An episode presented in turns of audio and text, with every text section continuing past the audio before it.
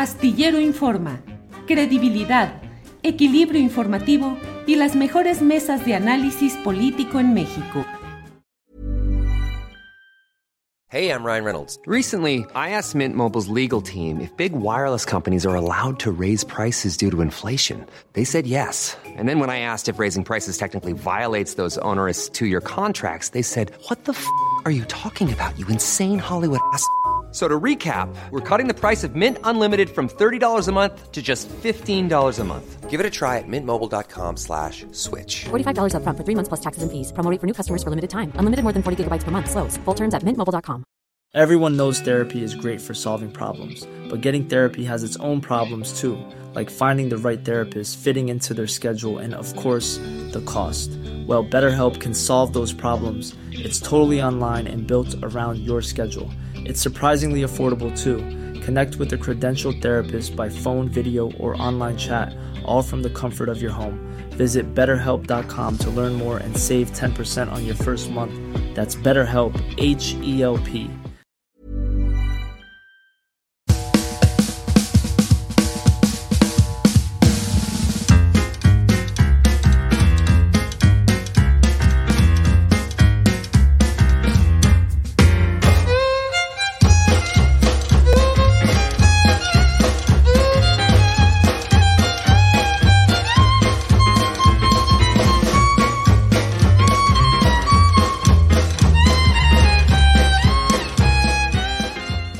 La una de la tarde, la una de la tarde en punto, y ya estamos aquí en Astillero Informa.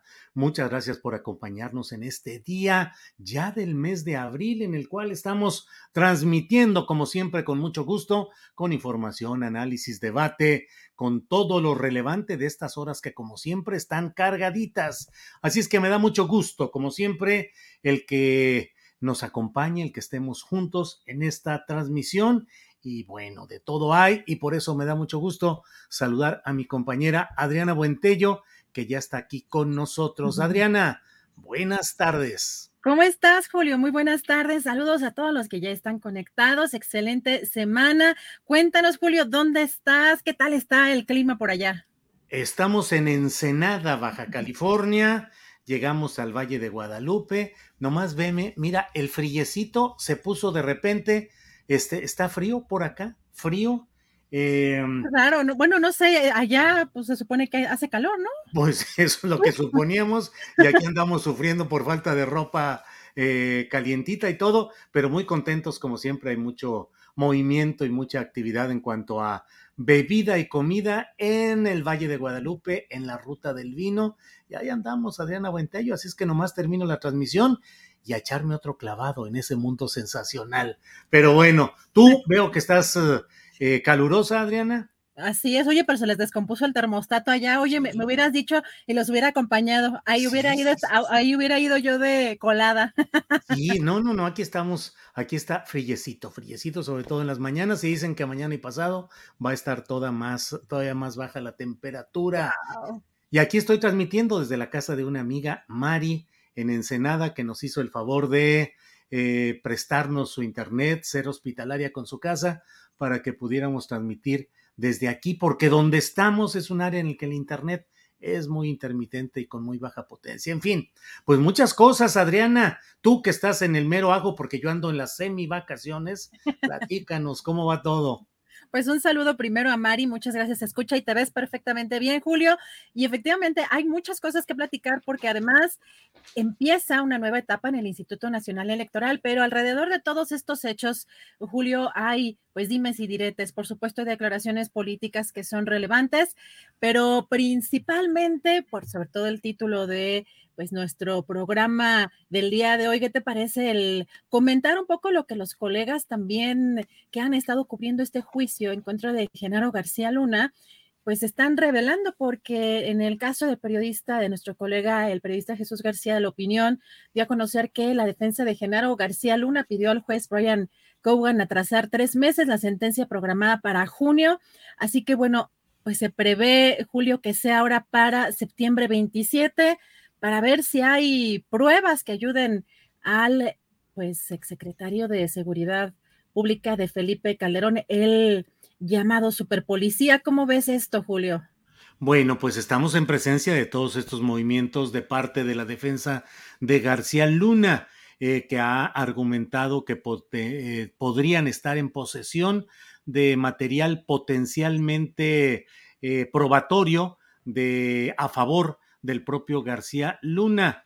Y bueno, pues creo que son estos jaloneos, Adrián, en los cuales siempre hay la posibilidad de que el acusado, en vísperas de ser sentenciado, busque o bien convertirse en testigo cooperante, colaborar de alguna manera, y ahora pues se meten en esta idea que como bien lo señala eh, Jesús García desde Estados Unidos, pues debe de ser algo contundente como una prueba que pueda hacer que se modifique el juicio que ya emitió un jurado pero bueno, si llegara alguna prueba distinta. Muchos jaloneos, Adrián, en el fondo es la búsqueda de García Luna de ver de qué manera puede tratar de escabullir el bulto, tener una sentencia menor y bueno, pues esto seguirá dando mucho ruido seguramente, Adriana. Y además también darle un respiro tanto al Partido Acción Nacional acá como al calderonismo rumbo a estas elecciones del 2024 y en este año del 2023, que muchas veces todo está conectado, Julio, eh, hay pues eh, que recordar que parte del discurso diario del presidente es precisamente en contra de el sexenio de Felipe Calderón y la figura que representa precisamente Calderón y García Luna. Así que veremos más información de esto a lo largo de las próximas semanas, pero también eh, comentar, Julio, que el secretario de Gobernación, Ana Augusto López Hernández, habló este fin de semana sobre el Instituto Nacional Electoral, precisamente en un evento de béisbol, ahí haciéndole segunda al presidente Andrés Manuel López Obrador, Julio, y dijo en una entrevista que no difundieron los, la, la propia dependencia, nos manda la versión escenográfica, porque eh, sí fue una especie de chacaleo en este, en este evento, pero dijo que terminó una etapa negra para el Instituto Nacional Electoral y además dio a conocer, Julio, que mañana, que hoy toma posesión Guadalupe Taide, que es la nueva, o será la nueva presidenta del Instituto Nacional Electoral y toma posesión alrededor de la 1.30 de la tarde. Bueno, dijo el secretario de Gobernación, Ana Augusto, que mañana va a sostener un primer encuentro con el Consejo en el Pleno, con los gobernadores también de Coahuila y el Estado de México y también con la Secretaría de Seguridad Pública para que eh, pues, eh, bueno, van a instalar un comité intersecretarial que, acompañado de la Fiscalía de Delitos Electorales, electorales garantice que los procesos de elección de gobernadores en el Estado de México y en Coahuila se lleve en Santa Paz, textualmente así lo menciona el secretario de Gobernación. Pero también Julio dijo eh, porque le preguntan este, los reporteros eh, sobre este tema de las irregularidades que se han dado a conocer particularmente por el Contralor del INE y pues él dice, ya aparecerán seguramente algunas cosas, una serie de irregularidades, nos han comentado, cometidas por el señor Jacobo. Habría que ver en qué términos. También hay que recordar que por muy Lorenzo Córdoba que sea, pues no tiene facultades de Ministerio Público, entonces eh, habría que revisar qué fue lo que fallaron. Aún así, yo creo que como todos los servidores públicos que estamos sujetos a escrutinio, pues podemos ser investigados por posibles responsabilidades. Y también dijo Julio que serán las instancias correspondientes las que lleven a cabo estas investigaciones, que no es el gobierno federal. Y Lorenzo Córdoba, por supuesto, también puso un tuit en el que eh, pues consideró que vienen tiempos de persecución política en este tuit que estamos viendo señaló que es algo típico de gobiernos con rasgos autoritarios, pero que se van con la frente en alto y con un buen sabor de boca del deber cumplido y listos para dar las batallas que vienen. ¿Cómo ves esto, Julio?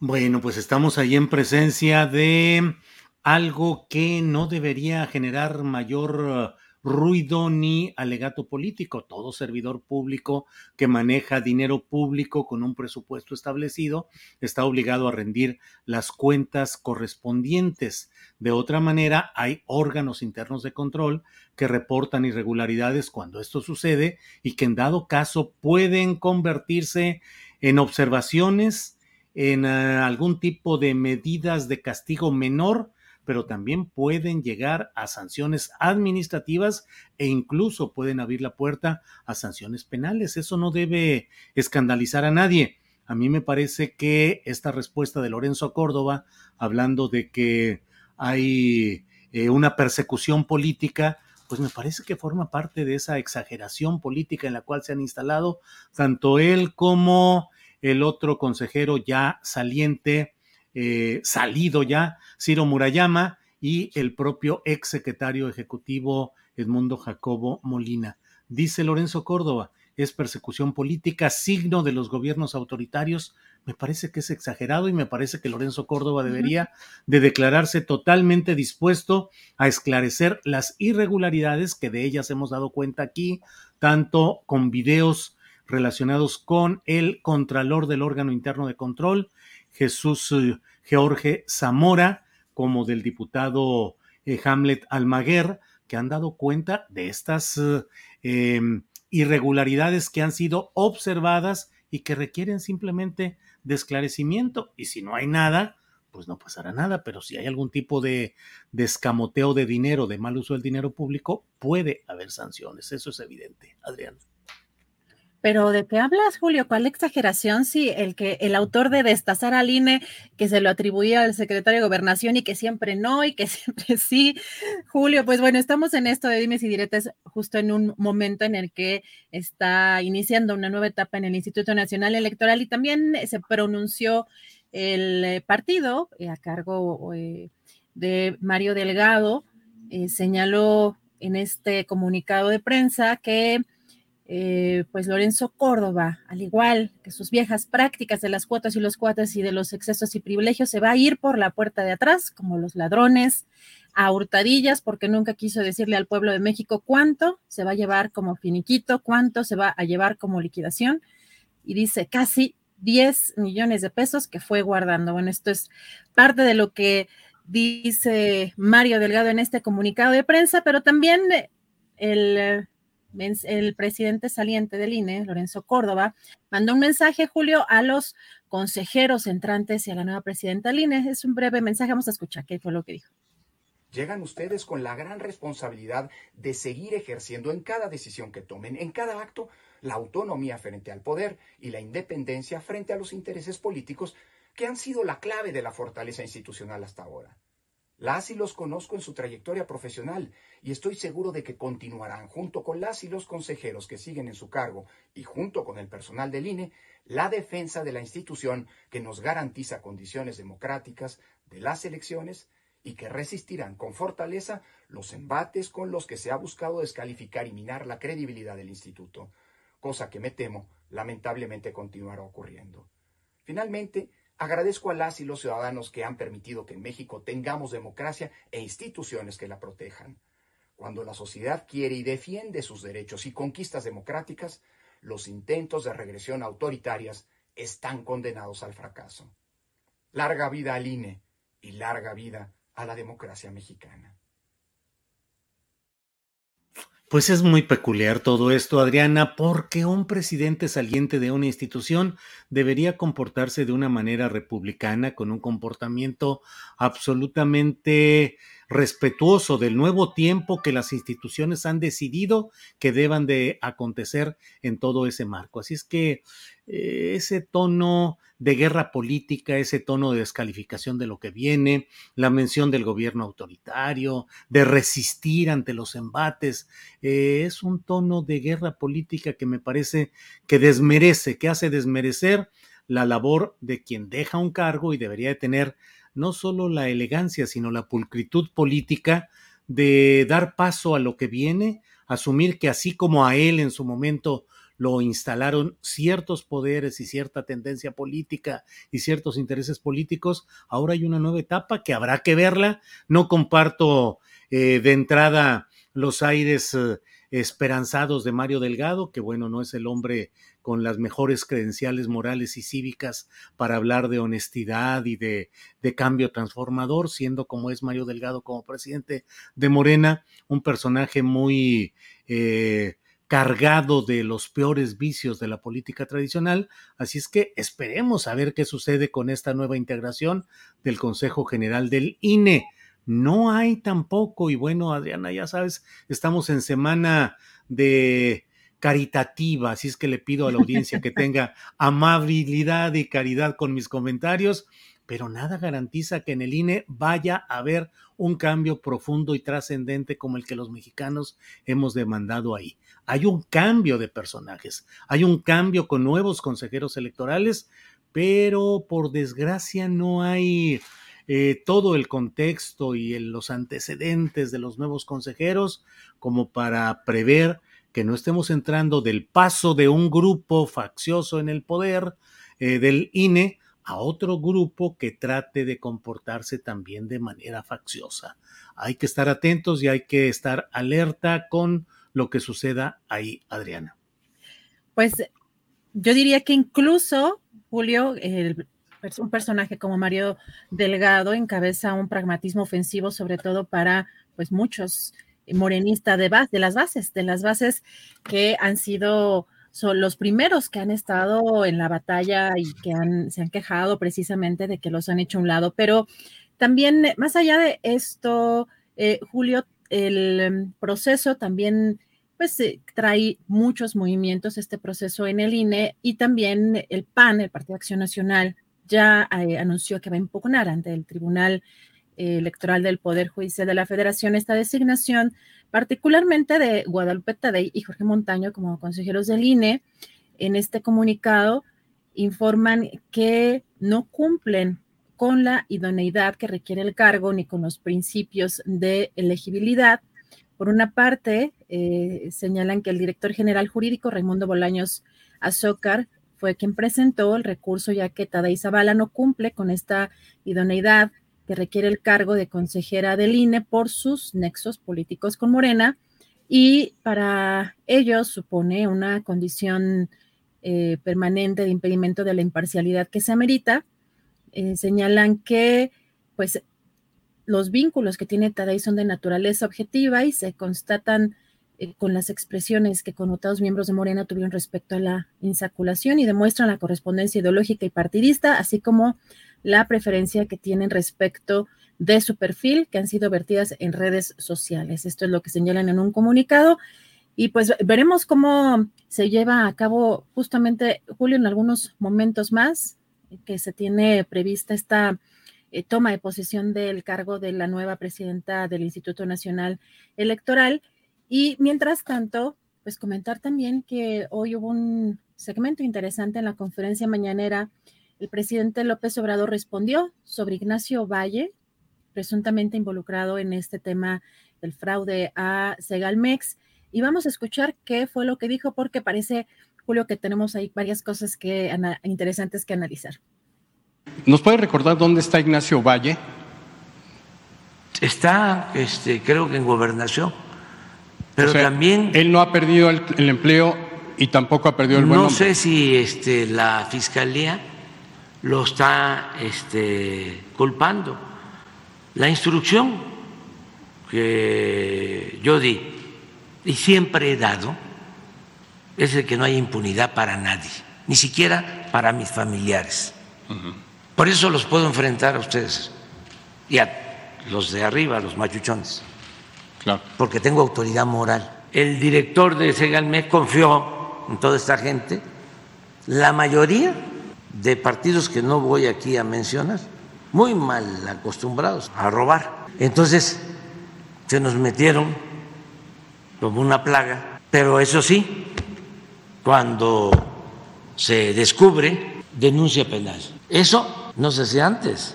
¿Y sabía usted de los antecedentes de Ignacio Valle en la CONASUPO de Raúl Salinas de Gortari?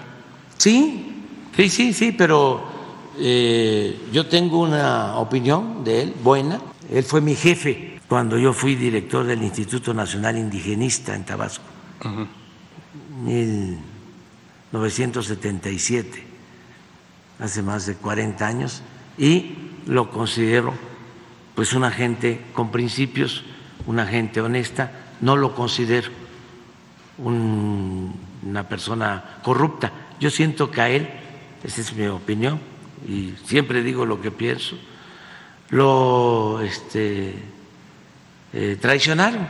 Gente que venía de tiempo atrás con él, que se echó a perder y que del antiguo régimen, y él les dio entrada, pero si él también resulta que tiene responsabilidad, él tiene que asumirla.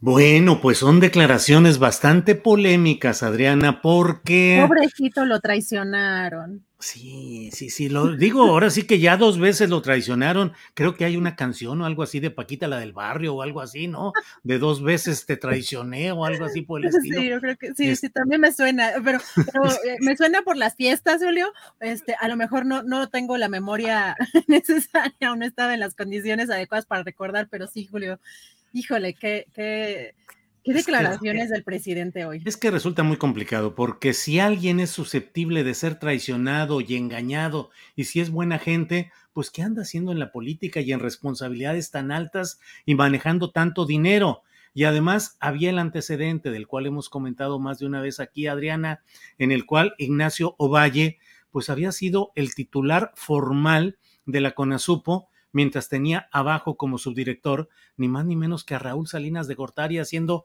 pillería, traicionándolo, traicionándolo de nuevo. Fíjate nomás, el hermano del poderosísimo presidente Carlos Salinas de Gortari, eh, como subdirector, haciendo negocios, tranza y media, lo engañaban. No hay una, em, no hay antecedentes eh, que después de ese hecho de, de Conasupo, y de todo lo que ahí se vivió, eh, mostrara una superación de Ovalle de ese síndrome de la traición burocrática posible, porque pues entonces estás afectado de ese síndrome y a donde vayas a entrar más adelante, pues hombre, te van a traicionar, te van a engañar, eres buena gente, te infiltran los adversarios, imagínate, chino, me infiltraron, hice una bola de tranzas y de dinero y bueno, tiene razón el presidente de la República en que antes no, no había tanta consignación. Qué bueno que haya las consignaciones, pero la diferencia va a ser si esas consignaciones se quedan en el nivel bajo o medio de ese grupo de traidores o si también al propio Ignacio Valle le toca la correspondiente dosis de responsabilidad judicial por lo que ha sucedido, que es el doble de la estafa maestra, que son 12 mil millones de pesos sustraídos, robados, saqueados. ¿Quién responde por ello? ¿El segundo nivel, el tercer nivel o el primer nivel que es Ignacio Ovalle, que está protegido hoy en la Secretaría de Gobernación como director del Instituto Federal de Instituto del Federalismo y Protección a los Municipios, algo así, un, un cargo menor, pero finalmente sigue ahí cobijado. Ya iremos viendo qué es lo que sucede ahí, Adriana. Yo te quiero preguntar allí, Julio, porque me parece que llama mucho la atención que pues no hay un trato eh, o, no hay una línea realmente muy clara de cómo está el presidente eh, manejando estos temas de señalamientos de corrupción, porque bueno, creo que una buena señal en su momento, y creo, fue el tema de David León, que pues fue, no tomó ya finalmente posesión de un nuevo cargo que era como director, me parece que de una empresa de distribución de, medicamentos, ¿no? En, hace dos años, dos años y cacho, y que fue cachado, pero no sé si el factor sea los videos que muestran al que fue coordinador de protección civil entregando supuestos eh, sobornos o sobres eh, de dinero eh, no solo, sino más bien dinero en efectivo eh, al hermano del presidente Pío López Obrador. Y cómo es que, pues en el caso tanto de Francisco Garduño, frente al Instituto Nacional, el Instituto Nacional de Migración, y en este caso con lo que está pasando en, en, Segalmex, pues no son separados del cargo y son, siguen estando en una circunstancia de, no sé si relativa protección ¿O cómo ves tú este tema? Porque creo que eh, eh, pues ese caso de David León llamaba mucho la atención y el presidente ha dicho primero se, se separa o no va, no va a asumir esa, ese, ese cargo en lo que se investiga, ¿no? Que finalmente, pues tampoco es que haya habido pues una eh, resolución favorable. ¿Cómo ves, Julio? Sí, no, bueno, David León Romero, que fue, que era el operador de Manuel Velasco como gobernador de Chiapas, eh, en el manejo de asuntos delicados relacionados con prensa y relaciones públicas, pues sigue sujeto, digo, en una libertad absoluta, no está sujeto a ninguna investigación, eh, sigue publicando una columna sobre deporte en el diario Milenio. Él, David León Romero, es eh, corredores, deportista, de resistencia, y sigue publicando su columna sobre asuntos de maratones y de eh, carreras atléticas sin mayor cosa, o sea, no hay, si no hubiera sucedido lo que sucedió de la difusión de esos videos, David León Romero hubiera sido el poderoso director de la compañía distribuidora de medicamentos en México, que si uno piensa mal, pues habría sido un súper negociazo en el cual seguramente se habían infiltrado una bola de traidores que habrían hecho corrupción sin que se diera cuenta David León Romero. Es de suponerse, pero esa es la realidad. Y en el caso de Francisco Garduño, pues sigue siendo muy doloroso que no haya la atención adecuada al caso de Ciudad Juárez, que siga en su cargo Francisco Garduño y que, pues la verdad, nuevos escándalos van supliendo los anteriores y todo se va dejando en el espacio eh, pantanoso de la desmemoria colectiva, Adriana. Pues eh, yo insisto que eh, fue creo que importante incluso que el presidente, el propio presidente dijera que en dónde estaba, ¿no? El, este personaje Ignacio Ovalle y que también dijera abiertamente que sí conocía pues esos antecedentes en la CONASUPO. Eh, creo que es muy revelador, pero bueno, veremos también cómo avanzan la fiscalía, Julio. ¿Cómo avanza? ¿Cómo avanza? Es pregunta. ¿Cómo avanza la fiscalía? Veremos lo que sucede próximamente o si algún tema, alguno, uno, Julio, concluye en este sexenio. Ya sabes, la fiscalía tortuguesca con Tortuguers como titular, pasito a pasito, pero milimétrico y con frecuencia ni siquiera esos pasitos milimétricos. Ya. Eh, Emilio Lozoya negociando que ofreció 10 millones de dólares, que son pues una minucia para los asuntos que él manejaba, y ahí van discutiendo y el tiempo pasa y pasa y la lucha contra la corrupción en los altos niveles solo nos sigue dando el ejemplo de que no hay castigos y que se pueden hacer las tranzas que sean y hay ciertos castigos que son la prisión domiciliaria, la negociación, pero finalmente pues estamos en espera de los verdaderos golpes contra la corrupción en nuestro país, Adriana. Oye, Adriana, hoy andamos muy peleoneros tú y yo, se me hace. Que no es Semana Santa, deberíamos de estar muy amables y muy, muy crucificables, Adriana. Es el calor, a mí el calor, el calor me pone mal humor.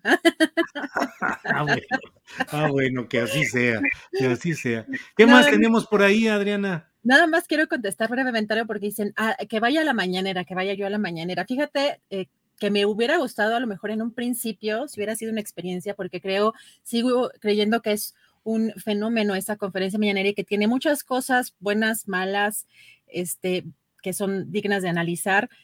Pero en, estos, en estas circunstancias, en este contexto ya de salida o ya en una etapa o en un trayecto final, a mí me parece que no, ni se me antoja ni creo que vale la pena, porque yo ya, ya, ya me imagino o ya veo, cuando estoy escuchando a los reporteros, Julio, adivino ya qué va a decir el presidente, las palabras, las frases con las que responde y tampoco pues eh, voy a de estos, estos reporteros de preguntar, presidente, ¿qué se siente ser el presidente más querido de la historia? Ay, pues te aplaudirían, Adriana, gran reportera, valiente, que es una pregunta suspicaz y profunda, Adriana Buentello. Y, no, la verdad es que eh, me gusta mucho, disfruto mucho ver la conferencia mañanera por muchas razones, no porque apoye o odie al presidente, es por razones periodísticas, me parece un ejercicio muy valioso el cubrirla. A veces uno sí es, sí es un poco cansado el hecho de estar viendo repetidamente ciertas, eh, ciertos argumentos pero yo ya no le encuentro, digamos que el mismo interés que, eh, periodístico que tenía al principio, aunque sigue teniendo, por supuesto, y manteniendo una agenda. Entonces, no, no me parece, y además para que nos pongan en, en, en un saco este julio, pues tampoco es, me parece que sea como, como una cuestión necesaria, pero es importante cubrirla porque por supuesto estamos viendo dos frentes, ¿no? Completamente los medios corporativos o los, los grandes o los medios grandes, ¿no? Llamando los grandes también a nivel empresarial, esos intereses económicos y también pues la, propia voz del presidente que decidió no pagar publicidad para este, pues, ahorrar y para tener también en ese ejercicio su propio punto de vista. Entonces, en ese sentido, seguimos cubriendo la, conferencia. Pero bueno, nada más como, como respuesta, Julio, que aquí nos de pronto nos insisten en que vayamos. Yo sé que en el caso de, de, de Huira, por ejemplo, que tú tienes temas muy específicos por eh, mostrar, ahí es una cuestión completamente distinta porque pues has tenido también una lucha muy fuerte, importante, ¿no? Desde eh, las comunidades, así que eso sí es una, un punto y aparte, pero también comentar, Julio, que hay pues un fuego, no sé si amigo, complicado en el tema después de lo que sucedió en esta tragedia en Chihuahua eh, con el Instituto Nacional de Migración y que pues recordarás que el senador Monreal impulsó, buscó impulsar una comparecencia tanto del titular de la Secretaría de Relaciones Exteriores como el del secretario de Gobernación, Adán Augusto López Hernández, y pues no lo logró, pero también pues me pareció importante. No sé si tú has leído o escuchaste que el senador Monreal pidiera la renuncia de ambos, ¿verdad? Yo no, yo no, yo no escuché ni leí ninguna declaración al respecto, pero le preguntaron, un reportero le preguntó, y lo podemos ver en esta versión estenográfica, que eh, le ponen, Monreal dice que, que está exigiendo la renuncia de usted y de Marcelo Ebrard. ¿Cuál sería su respuesta a las declaraciones de Ricardo Monreal, que está pidiendo su renuncia y la de Ebrard? No, no hay ninguna respuesta. Aquí no se merece hacer preguntas. ¿Cómo ves esa respuesta? Pero, yo no sé si es un reportero que amarró navajas, porque yo no, no, o sea, es, pregunta, ¿eh? No sé, o sea, les te estoy preguntando y a lo mejor la audiencia luego está más informada que uno. Este, si hayan eh, escuchado, leído alguna declaración de Monreal que haya pedido la renuncia de Brardo del, eh, o de Don Augusto, pero la respuesta me llamó mucho la atención. ¿Cómo ves tú esto, Julio? No, no, pues está, es así de enmarcarla de, pues esa reacción que se está dando muy dura eh, cuando las preguntas no le gustan a los políticos, pues recurren a la descalificación del ejercicio periodístico, que en esencia en estos temas la regla es muy clara, Adriana. El reportero tiene el derecho a preguntar lo que cree eh, que es de interés público conforme a su oficio y el político tiene el derecho a contestar lo que cree que es de interés. Lo que creo que sí es incorrecto es que tanto un reportero como un funcionario o servidor público responda agresiva o groseramente o plantee cosas que sean groseras o, o, ofensivas en, términos personales, directos, pero en lo general, pues un reportero puede preguntar todo aquello que crea que sea de interés público y el político o funcionario pues responde lo que considera, pero andan muy susceptibles, Adriana. Así es que mejor pero vamos a... pero, pero tú puedes como reportero, o sea, o sea, y es que yo no he vi, yo no busqué, no encontré una declaración de Monreal donde esté pidiendo la renuncia. Una cosa es la comparecencia. Entonces, preguntarle a un funcionario público, Julio, con base en una desinformación, porque hay veces que los funcionarios no, pues los funcionarios no, no, no, no, no han a lo mejor conocido o no alcanzaron a escuchar alguna declaración y de alguna forma siento que están confiando también algunos funcionarios en lo que le están preguntando y, pero también un secretario de gobernación que es corcholata, o sea, que aspira a la, a la eh, candidatura presidencial y que de pronto diga a quien no se merece hacer preguntas, o sea, ¿quién no se merece hacer preguntas? Sí, sí, sí, sí, ese es el punto, así es, así es. O sea, es como un poco con la, ¿te acuerdas con, con la, eh, con la familiar, con la madre de pues una persona desaparecida, cómo le respondió el, secretario de gobernación, un poco también me parece que de pronto saca, deja, por eso es importante, digo, puede parecernos que es una nimiedad, pero me parece importante algunas declaraciones y el contexto de pronto en el que se dan, Julio, pero, pero bueno, ahí están, este, pues estas declaraciones y también este fin de semana, bueno, hoy más bien, a las 12, a las 12 horas ya iniciaron estas campañas en el Estado de México y en Coahuila para las elecciones que se van a llevar a cabo el 4 de junio. ¿Cómo viste todo este, este tema?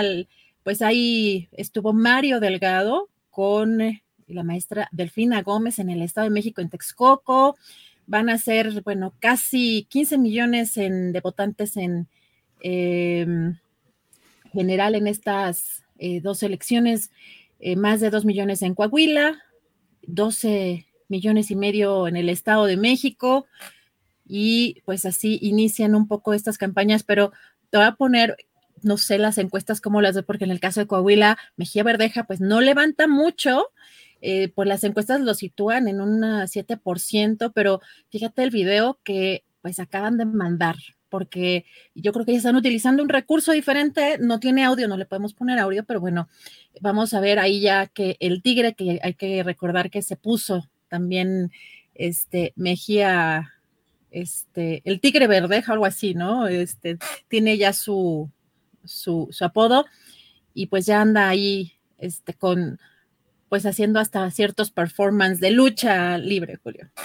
Órale, pues está movidito, así van a estar las campañas en esta etapa en la cual inicia eh, formalmente esas actividades de proselitismo y que habrán de desembocar en resultados que desde hoy se prevén muy reñidos en el Estado de México, no tanto por los resultados que anuncian las propias encuestas de opinión que le dan una ventaja muy notable a la profesora Delfina Gómez, sino sobre todo por la expectativa de hasta dónde serán capaces los priistas de desplegar el aparato tradicional de manipulación, de compra de votos, de defraudación electoral. Es decir, en términos naturales, parecería hoy que la profesora Delfina Gómez tiene el camino abierto, eh, llano, hacia la gubernatura del Estado de México, pero la gran pregunta es, eh, ¿realmente el PRI está dispuesto a hacer todo lo que sea necesario?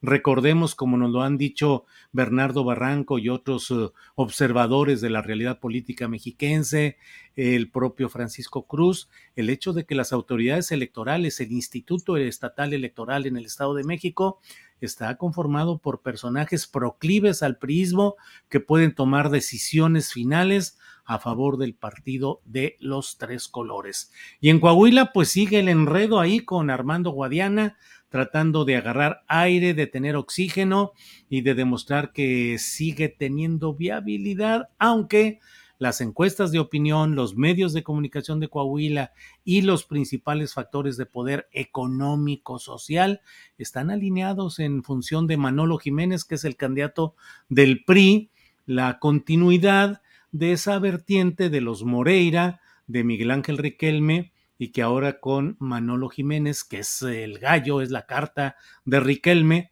pues eh, pretenden mantenerse en el poder ahí. En fin, pues son algunas de las cosas que hay en este día, Adriana. Y pues también nos acaban de mandar una tarjeta informativa de la Secretaría de Seguridad sobre este tema de pues eh, la tragedia en, Chihuahua, en, el, en, un centro en, el Instituto Nacional del Instituto Nacional de Migración, eh, lo que nos están, lo que están informando, eh, Julio, es que eh, dice, se tomó la decisión de trasladar a pacientes derivado de la valoración médica de especialistas del Centro Nacional de Investigación y Atención a Quemados del Instituto Nacional de Rehabilitación. Dice, lamentablemente, una de las víctimas perdió la vida al llegar eh, a este lugar, por lo que al momento se registran 40 personas eh, fallecidas y 27 heridas, de las cuales 23 permanecen hospitalizadas. Eh, la Secretaría de Salud reporta que este lunes continuará el arribo de más víctimas a la capital del país a fin de que reciban la atención especializada que requieren dada su condición de salud.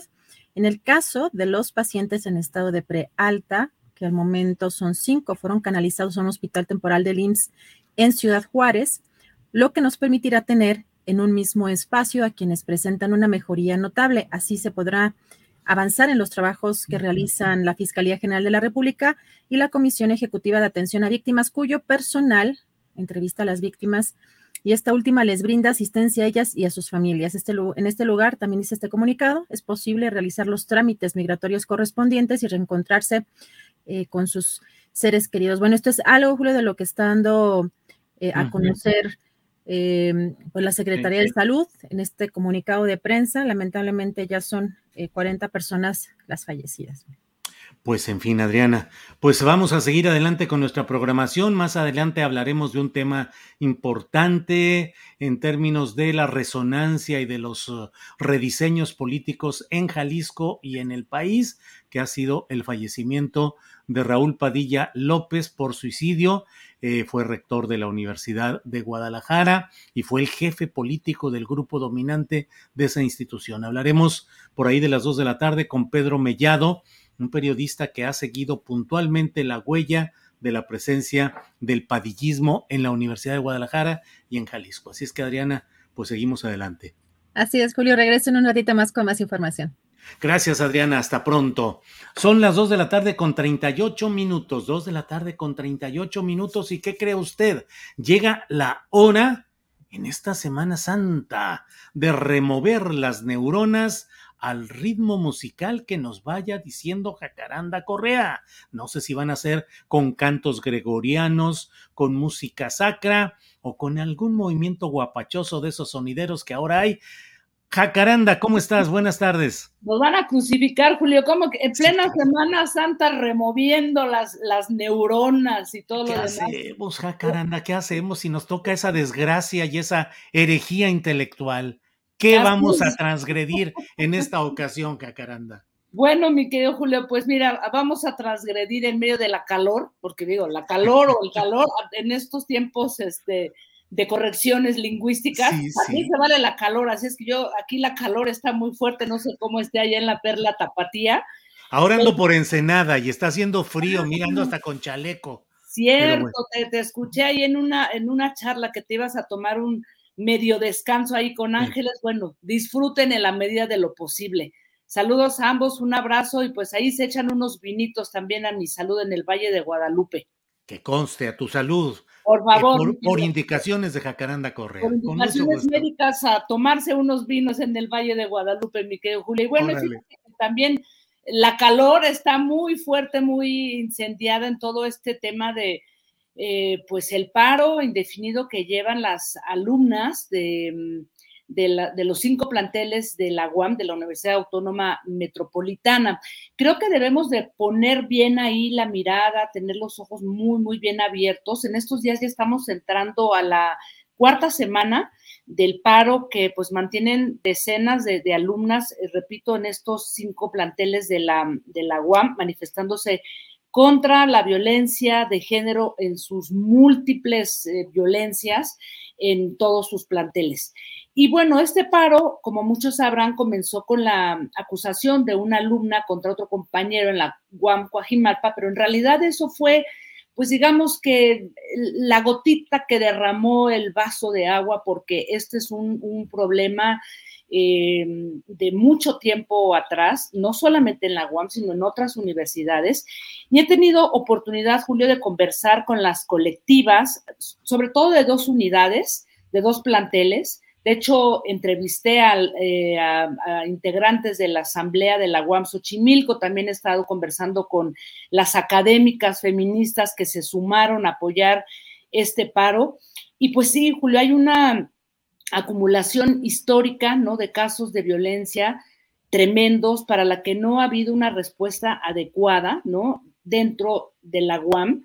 Y bueno, fue tremendo lo que me contaron las chicas de, Xochimilco, eh, nada más por poner ahí como un, ejemplo de estos casos que no se sabe cómo resolverse, ¿no? De un profesor, e incluso lo incluían en su pliego petitorio, según me contaron, de un, o sea, un caso que es un secreto a voces y para el cual no ha habido salida de un profesor del área de medicina que en connivencia con, con algunos alumnos, compañeros de estas chicas, pues hacía fiestas y pues llevan a las chavas al calor de los tragos y, del, y de la celebración, pues eh, terminaban eh, emborrachando a las chicas y a partir de ahí, bueno, pues se las llevaba el profesor. En fin, un caso, como dicen ellas, secreto a voces y para el que no ha habido salida. Y aquí el punto interesante, Julio, en el que, y que podría dar un giro este, este movimiento, que ya en sí es, es histórico porque haber logrado estas asambleas conectarse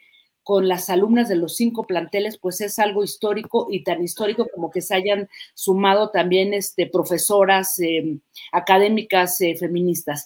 Y el, punto interesante, Julio, es que eh, pudieran sumarse ¿no? otras universidades, la propia UNAM, que como sabemos ha tenido infinidad de, paros y de cosas que han ido logrando poco a poco, aunque todavía no está eh, resuelto el problema de las violencias de género en la UNAM, a pesar de que se han dado pues ahí como algunos avances, pero que han estado burocratizados y siguen sin atenderse. Entonces, eh, en medio de todo esto, de, que pudiera extenderse, dado el apoyo que han recibido incluso de académicas, no solamente de la UAM, sino de la UACM, del Politécnico, de la Facultad de Ciencias Políticas y Sociales, de la Universidad de Guanajuato, en fin, en medio de todo esto, este Julio, pues eh, me cuentan quienes saben y quienes han estado desde las autoridades cercanas a todo este asunto que eh, hubo un acercamiento por parte de la jefa de gobierno Claudia Sheinbaum, ¿no? Con dichas autoridades, pues obviamente para manifestar esta preocupación de que este, em, digamos que este paro pueda em, extenderse a otras universidades, ¿no? Eh, hubo una preocupación, sabemos que la UNAM está además también a unos meses de, eh, elegir a su rector o rectora, ¿no? Y bueno, en medio de toda esta preocupación y este acercamiento que hubo de la jefa de gobierno con, las rectorías, días después, Julio, se anuncia por parte de la fiscal Ernestina Godoy que justamente esta semana va a entrar, eh, se va a poner en marcha, todavía no sabemos gran cosa, una unidad de investigación de delitos sexuales cometidos en agravio a estudiantes de educación media superior y superior. Todo esto se va a hacer, eh, no se sabe bien a bien cómo va a funcionar, pero ya es una, un área, una unidad que de acuerdo a lo que he conversado con algunas académicas, bueno, pues dicen que pues les parece una buena medida, habrá que ver cómo funciona porque aquí sí se van a judicializar los casos, ¿no? De alguna manera es probable que eh, se, tomen casos que no pueden ser judicializados en las universidades, porque lo que explicaba la fiscal Ernestina Godoy hace unos días es que se va a ofrecer un apoyo desde atención médica, psicológica, va a haber em, también peritos de psicología, ministerios públicos, oficiales secretarios, policías de investigación, todas van a ser mujeres. Así es que desde la fiscalía, a partir de esta semana, entra en marcha ¿Cómo? Todavía no lo sabemos. Eh, tampoco sabemos, eh, aunque yo ya pedí una respuesta por parte de, algunas asambleas, qué piensan de esta medida que, se ha anunciado por parte del gobierno de la Ciudad de México em, y, qué piensan que sean solamente estudiantes, porque no se va a atender a mujeres en general de las universidades, sino solamente a estudiantes, estudiantas, ¿no? De, tanto de prepa como de universidades y los casos se van a judicializar. Eh, no hay todavía un pronunciamiento claro, repito, Julio, creo que es un momento que puede eh, generar un punto de quiebre entre lo que está ocurriendo en las universidades. Vamos a ver cómo lo, lo toman y lo asumen y qué recomendaciones también dan las propias este, chicas, ¿no? Que, que han este, encabezado estos movimientos. Y repito, falta saber muchas cosas, si esto va a ser suficiente, ¿no? Cómo no se va a pisar los terrenos de las autonomías universitarias, dónde van a quedar, este, digamos, em, los casos que se judicialicen y que se entreguen después a la universidad, cómo se va a hacer todo este proceso para que sancionar, expulsar, dar de baja, como dicen las chicas, sobre todo estos profesores eméritos, o sea, no hay condiciones todavía en las universidades para que esto eh, proceda de manera casi automática, Julio. Entonces, pues yo hoy solamente quería anunciar esto, hablar de un, contexto que me parece que es inédito, interesante, eh, y que gracias a este paro generalizado en la UAM, pues se ha dado paso a esta unidad aunque repito, todavía con muchas preguntas y muchas dudas de cuál va a ser su funcionamiento y cuál va a ser la, respuesta de, pues, de ambas partes, ¿no? Pero bueno, pues al parecer Claudia Sheinbaum llega a poner ahí un punto en este atorado y complejo este conflicto. Así es que vamos a ver, Julio, ¿qué te parece? ¿Cómo ves tú esta, esta nueva unidad? Oye, pues es una buena noticia, así como la planteas en términos generales, ya veremos los detalles, pero en términos generales, caray, jacaranda, es que no hay atención institucional confiable, mucho menos eficaz ante las constantes denuncias de jóvenes estudiantes que se quejan, que señalan, que denuncian, que ponen entendederos, que dan información y que nomás no se atienden. Y aún peor, las estructuras institucionales de las universidades públicas convertidas en instancias de encubrimiento, de complicidad, de olvido, de retrasar las cosas, Por eso es que ha habido el enojo de ciertos segmentos activos de mujeres que han tomado instalaciones universitarias, que han empujado en los términos que son necesarios y a veces hay quienes se ofenden y dicen, bueno, que dejen estudiar, bueno, ¿por qué interrumpen las clases? Bueno, pues es que las cosas son terribles para las mujeres en montones de lugares. Está lleno de casos en los cuales se denuncian a profesores abusivos, inmorales, groseros, sucios, que se aprovechan de los procesos estudiantiles, la asignación de calificaciones, todo. Así es que todo lo que sea para atender a estas... Uh, jóvenes, a estas mujeres, a estas estudiantes, bienvenido, Jacaranda. Así es, querido Julio. Y bueno, pues sobre lo que tú dices, ¿no? Creo que ha habido eh, pues un ator en muchas, las universidades deben de renovarse, o sea, si no hay, si no hay la garantía de que ofrezcan a las mujeres, a, a, las alumnas, espacios libres de violencia, pues de qué estamos hablando? O sea, son universidades, no puede ser que ahí estén llenas de, pues de todos estos problemas, mi querido Julio, que, de alguna manera, o sea, no se les da salida, no se les da una, una atención eh, clara, ¿no? Y pues, bueno, vamos a ver en qué, o sea, es una buena noticia sin duda, pero todavía quedan muchas preguntas en el aire y bueno, en los próximos días eh, vamos a ver qué me responden también las chicas, cómo ven este paso y pues habrá que darle seguimiento, mi querido Julio. Muy bien, Jacaranda. Pues muchas gracias por este lunes de inicio de Semana Santa en el cual eh, cometemos el sacrilegio, tú más activa que yo, porque tú eres la que te echas todo el rollo. El de, chaca, chaca removedor. Chaca, chaca removedor de neuronas. Jacaranda. querido Julio, la estancia allá en, ese, en esa hermosa zona de, de nuestro país y, eh, y, bueno, descansa, descansa, Julio, en la medida de lo posible. Así es, Jacaranda, te lo agradezco mucho y nos vemos pronto, Jacaranda. Hasta pronto, gracias. Un abrazo, querido Julio. Hasta luego. Bien, son las... Aquí ando mal. Miren, estoy contribuyendo a la confusión nacional en cuestión de horarios.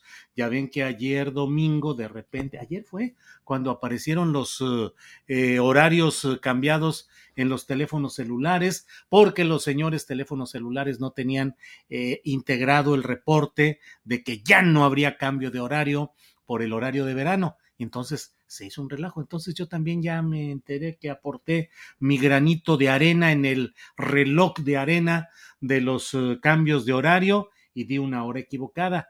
Acá en Ensenada son las 12 horas con 50 minutos. Usted en el horario del centro del país está a la una con 50 minutos. Así es que bueno, ya, porque hace rato creo que me fui peor. Dije dos de la tarde dos y pico, me dice Ángeles que dije.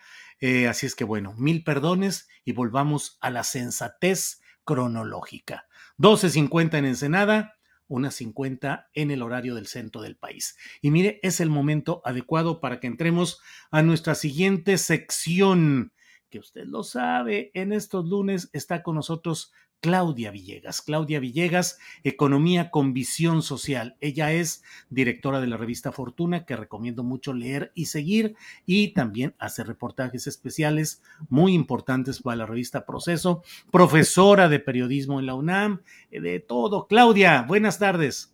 Y también vendemos mole los domingos, querido Julio. Pues lo dirás de, como dice de Chía, pero luego los domingos te veo que andas yendo al básquetbol, yendo a eventos uh, empresariales, reporteando. ¿También los domingos, Claudia?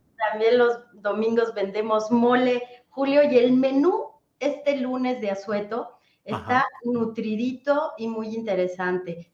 Y quisiera comentarte, Julio, que el viernes pasado, pues nada más faltó que una empresa hiciera algún cruce en la bolsa comprando a otra, como en los buenos tiempos de cuando yo reporteaba, y lo digo pues como en tono de broma, porque hubo mucha información. En primer lugar, Julio, tuvimos la liberación al Congreso de los precriterios de política económica, y pues nada más, Julio, ¿cómo ves 3% de crecimiento para 2023 y 2024? ¿Qué te parece? Híjole, ¿cómo lo ves? ¿Se logrará? ¿Es eh, optimista o realista, como decían antes? Pues hoy los analistas nos amanecemos con una nota de María Luisa Aguilar en la revista Fortuna, en donde hace toda una revisión de más o menos 36 analistas, Julio, aumentan el pronóstico del Producto Interno Bruto, pero no se quieren ver tan optimistas como la Secretaría de Hacienda, lo pone en el Producto Interno Bruto abajo del 2%, y también, bueno, pues están poniendo la inflación en niveles de 5 poquito, poquito más, 5.1, 5.2 pero pues ya como también adelantamos Julio en una nota el viernes pasado en la revista Fortuna, el circulante monetario, que no es otra cosa que los pesos y los billetes que tenemos en circulación, ha caído 3%. Esto es muy importante porque si no tuviéramos el dato de 2020, cuando aumentó Julio casi 20%, tú te imaginas que en plena pandemia, que en plena crisis de inflación, que en, pleno que en plena desaceleración de muchas economías, aquí en México teníamos un incremento en el circulante monetario de 19%. Eso ah. también generó pues inflación, Julio. Oye, ¿y estos precriterios económicos qué curso tienen en el proceso legislativo? ¿Cuándo deben convertirse ya en la política pública específica? Bueno, pues son de alguna manera el compromiso que genera el gobierno a través de la Secretaría de Hacienda, Julio, para en este primer cuarto del año, este primer trimestre, establecer cómo ve el gobierno, pues, tipo de cambio, Producto Interno Bruto, precio del petróleo, eh, también los factores que para mí es mi sección favorita. Cuando llegan los precriterios, lo que más me gusta buscar son los elementos de riesgo al alza y a la baja que ve la Secretaría de Hacienda. Y la Secretaría de Hacienda sí se adelantó a decir que podría haber una resolución del conflicto entre Rusia y Ucrania. Claro, también pone el escenario de que se agudice y que sigamos teniendo presión en la inflación. Pero, bueno, entre las cosas que también pone la Secretaría de Hacienda, tiene que ver con el famoso uh, nearshoring, ya no voy a decir tanto nearshoring, sino relocalización de cadenas productivas, Julio. Y entonces, para junio, julio, antes de que ya se envíe el presupuesto de egresos para la Federación 2024, la Secretaría de Hacienda tendrá que validar o eh, modificar los criterios generales de política económica, porque serán esas las variables que el secretario Rogelio Ramírez de la O, Gabriel Llorio y todo el equipo de Hacienda tomen en cuenta para, de alguna manera, diseñar el presupuesto de egresos 2024. Pero como se ve, Julio, un factor muy interesante que va a haber en 2023 es el tema de la recaudación. Cómo se va a ver la recaudación y cómo se va a ver el manejo de la deuda versus el PIB, Julio. Y en ese terreno de la recaudación, ¿qué quieres eh, que se plantea? ¿Una más alta recaudación? ¿Más eh, rigor del servicio de administración tributaria? ¿De qué hablamos, Claudia? Hablamos de más recaudación del impuesto sobre la renta, Julio. Algunos analistas están sugiriendo una reforma tributaria otra vez. Eh, es claro que ni el SAT ni la Secretaría de Hacienda van a impulsar una reforma tributaria pero hoy también en Revista Fortuna, Julio, estamos dando a conocer el nuevo dato de primer trimestre de cifras de inversión extranjera directa vinculada con la relocalización de cadenas productivas. Y fíjate que el dato es de 16 mil millones de dólares versus 13 mil que tuvimos en febrero. Todas estas empresas van a tener que pagar impuestos, todas estas empresas van a tener que pagar ICR y mientras el crecimiento del mercado interno siga con crecimientos como lo hemos visto del 1% o menores al 1%, vamos a tener impuestos sobre el valor agregado. Hay que tomar en cuenta que ahora que nos vamos de vacaciones, bueno, los que se pueden ir, nosotros tú y yo, Julio, nos tenemos que quedar a trabajar, pero los que van de vacaciones, pues también generan derrama económica, generan IVA, entonces vamos a tener en 2023 un comportamiento muy interesante de la recaudación. Entonces, nada más comentarte, Julio, que lo que sí ven los analistas todavía con riesgo es este tema de los eh, de la gobernanza, de los problemas idiosincráticos.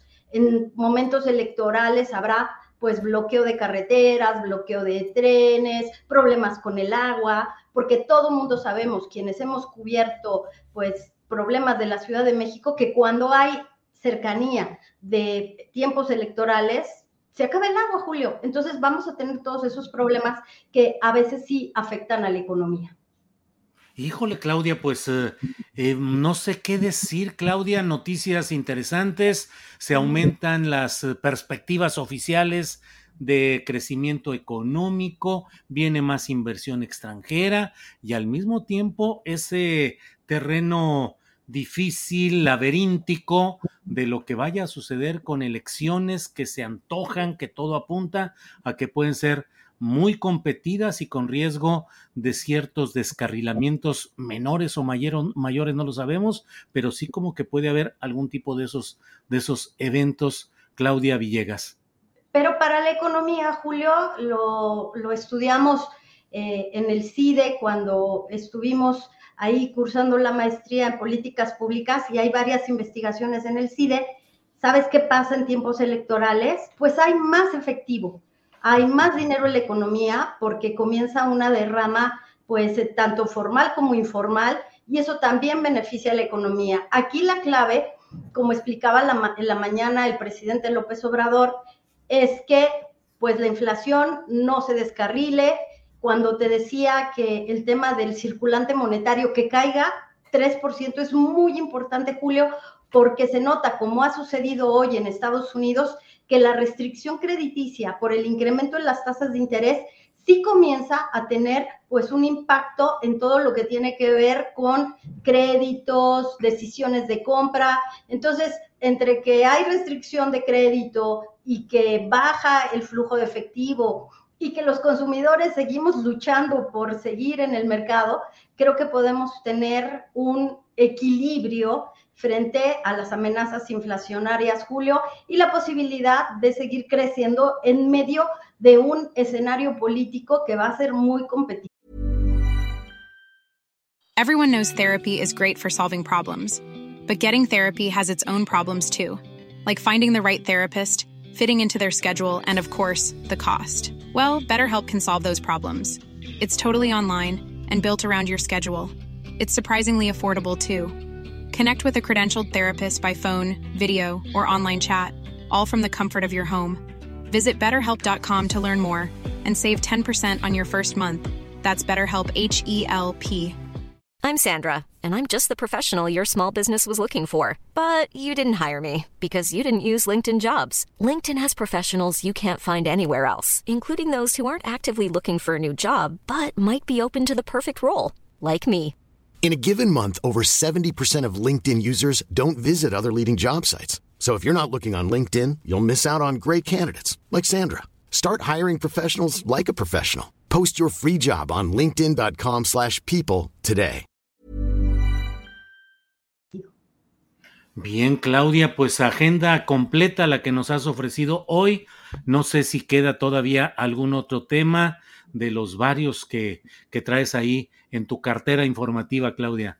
Sí, gracias, Julio. Pues yo quisiera pedirles si pueden escuchar. En Revista Fortuna entrevistamos al presidente de la Amafore, a Guillermo Samarripa. Subimos un audio y está súper interesante lo que dijo. Él viene de Fundef, que era un think tank de la Asociación de Bancos de México, y ahora llega a la presidencia de la Amafore después de una buena gestión de Bernardo González, que, bueno, se fue al sector bursátil. Pero Guillermo Zamarripa, ¿sabes qué nos dijo Julio? Que es tiempo de que el dinero de los trabajadores apuntale proyectos productivos en la economía. Entonces lo vamos a ver súper interesante porque, como sabemos, aumenta la participación de las cuotas patronales en nuestros fondos para el ahorro. Hacia el 2030 van a estar aportando los patrones 15% y entonces el dinero de las, de las Afores, Julio, va a representar poquito más de 50% de todo el ahorro interno del país. Entonces es un dinero que puede ayudar sin que se modifiquen leyes, sin que se expropien dinero de los trabajadores, sin que se vayan al Banco del Bienestar, pero sí se puede llegar a un acuerdo para que se financien proyectos productivos con nuestro dinero de las AFORES, que ahora es 5 billones de pesos, que podría llegar a 10 billones de pesos, Julio. Válgame, válgame, cuánto movimiento cuántos datos y cuántos temas para analizar y tener una perspectiva correcta de lo que está pasando en temas económicos, financieros y sociales de nuestro país. Claudia, como siempre, muy agradecidos a reserva de lo que haya quedado por ahí o de lo que desees agregar, Claudia. Muchos temas, Julio, pero si quieres, eh, en la semana, si se necesita, estamos pendientes pero por ahora es todo, querido Julio, y un abrazo y una felicitación en estas vacaciones a toda tu audiencia. Muchas gracias, Claudia. Seguimos en contacto. Podemos hablar en el próximo lunes o en esta semana del Banco del Bienestar que nos quedó ahí pendiente, que ya dice el presidente de la República que es el banco más importante o de lo más importante que hay en el país, Claudia. Sí, porque tenemos más datos, Julio. Eh, estuvimos investigando, nos fuimos a las sucursales, fuimos a preguntar cómo les estaba yendo, tenemos mucha información. También encontramos que Banco del Ejército ya eh, tiene un convenio con Banco del Bienestar para que todos los clientes del Banco del Ejército, sobre todo integrantes de las fuerzas militares, de Marina, de las Fuerzas Armadas de nuestro país, pues no cobren no, no paguen comisiones, Julio, cuando usan cajeros del bienestar. Entonces se está poniendo esto muy movido. Bueno, eh, Claudia, muchas gracias. Seguimos en contacto y como siempre, un abrazo y nuestro afecto. Gracias, Claudia. Gracias, Julio. Bonita semana. Gracias, hasta luego. Son las eh, dos de la tarde con tres minutos en el horario del centro, una con tres por acá, por estos rumbos baja californianos. Eh, es un tema fundamental de lo que está pasando hoy en Jalisco. La muerte por propia mano de Raúl Padilla López, jefe político del grupo dominante en esa importante universidad pública durante tres décadas y fracción. Para ello, créame que una voz conocedora, autorizada y que durante mucho tiempo ha estado señalando todo lo que hay que señalar sobre este grupo es justamente Pedro Mellado, periodista jalisciense, quien está aquí con nosotros. Pedro, buenas tardes. Buenas tardes, Julio. Es un placer estar contigo y con tu auditorio y a sus órdenes. Pedro, eh, llegan los momentos periodísticos en los cuales todos opinamos y decimos y planteamos y no siempre tenemos la autoridad suficiente de tener años diciendo las cosas, señalándolas e incluso sufriendo las consecuencias de ese hablar con la verdad sobre lo que sucede, como tú lo has hecho en el caso de la Universidad de Guadalajara y de su jefe político eh, Raúl Padilla López. Así es que con esas cartas credencial, Pedro, te pregunto, ¿qué está pasando? ¿Hacia dónde va la UDG y el Estado de Jalisco luego de la desaparición física de Raúl Padilla López? Bueno, hay algo que de manera natural va a suceder. Tú sabes que a través del tiempo se van construyendo y consolidando estructuras que en este caso son estructuras de, de, poder, de control, pero también hay que decirlo, son estructuras antidemocráticas que inhiben la posibilidad de que una universidad, que se supone que es un espacio abierto a las ideas, sea un campo para la discusión abierta de las ideas, en donde esto se pueda hacer con plena libertad siendo la universidad un espacio donde se supone que se cultivan las mejores ideas y lo mejor del intelecto de las personas, debiera ser un lugar eh, particularmente especial para la democracia, cosa que en el caso de la Universidad de Guadalajara tampoco ha sucedido. Pero vamos al punto. Hay estructuras de poder que se fueron construyendo a través del tiempo y voy a tratar de sintetizarlo de la siguiente manera. Tú sabes, Julio, que Raúl Padilla López llega como rector de la UDG con el apoyo de la vieja Federación de Estudiantes de Guadalajara, la del socialismo teórico y el pistolerismo práctico, es decir, una organización que en la mayor parte de su historia se significó por su violencia, porque se impuso como un instrumento de poder y que permitió a los caciques que en su momento la controlaran tener ese poder. Y hablaríamos de tres específicamente. Carlos Ramírez Ladevic de 1951 a 1975, su hermano Álvaro que hereda el poder del 75 al 89 y Raúl Padilla que al tomar la rectoría en el 89 con todo el padrinazgo, apoyo e impulso de Álvaro Ramírez, se apoderó de la universidad. ¿Cómo se apoderó de la universidad? De la manera como siempre se ha controlado esa institución, controlando el gremio de profesores, controlando el gremio de trabajadores y controlando el gremio de alumnos que estas tres columnas integran la, fortaleza del Consejo General Universitario. Raúl controla esas tres, esos tres gremios y controla el Consejo General Universitario. Pero de manera paralela, en 1991, Raúl Padilla defenestró a su alma mater estudiantil, a la Federación de Estudiantes de Guadalajara, para fundar la Federación de Estudiantes Universitarios. Esta Federación de Estudiantes Universitarios está cumpliendo 32 años y ya hay 10 expresidentes, aparte de la actual presidenta, de 11 expresidentes y la actual presidenta. Pero ¿qué, qué, ocurre con esta federación? Ocurre lo siguiente, de ahí de la federación salió Ricardo Villanueva Lomelí, él fue presidente de la FEU del 2001 al 2004. ¿El actual rector? Sí, el actual rector, Ricardo Villanueva. También de esta federación fue presidente César Barba de Gadillo, 2007-2010, que es el que coordina todas las preparatorias de la UDG en este momento. De ahí salió también José Alberto Galarza Villaseñor, presidente de la FEU del 2013 al 2016, actual senador suplente de Clemente Castañeda, el coordinador de los senadores de Movimiento Ciudadano en la Cámara Alta. También de aquí salió el, el José Alberto Galarza Villaseñor, que durante dos periodos fue rector del Centro Universitario de la Zona Norte y dos periodos también fue rector del, del Centro Universitario de Ciencias Económico-Administrativas. Tú sabes que en el Centro de Ciencias Económico-Administrativas, en el famoso CUSEA, es a donde están, digamos, asignada la subsecretaría que controla todas las empresas universitarias que maneja discrecionalmente Raúl. Entonces, quien maneja el CUSEA, de alguna forma, es quien le cuida las espaldas a Raúl en los aspectos administrativos de las empresas universitarias. Este, este, este, este grupo de 11 expresidentes más la presidenta actual son una fuerza política real. O sea, fueron jóvenes hace 23 años los primeros, pero ahorita ya son adultos mayores, macizos, que aspiran al poder. Todos ellos, en este momento, tendrían que ser liderados indudablemente por Ricardo Villanueva Lomelí, pero también por Alfredo, Alfredo Peña Ramos, el famoso Atenguillo. Él fue la mano operadora de Raúl Padilla para pastorear a todos los leoncitos que llegaron a la presidencia de la FEU. Él los buscaba, él los elegía, él se los proponía a Padilla, Padilla se los autorizaba y él los hacía presidentes de la FEU.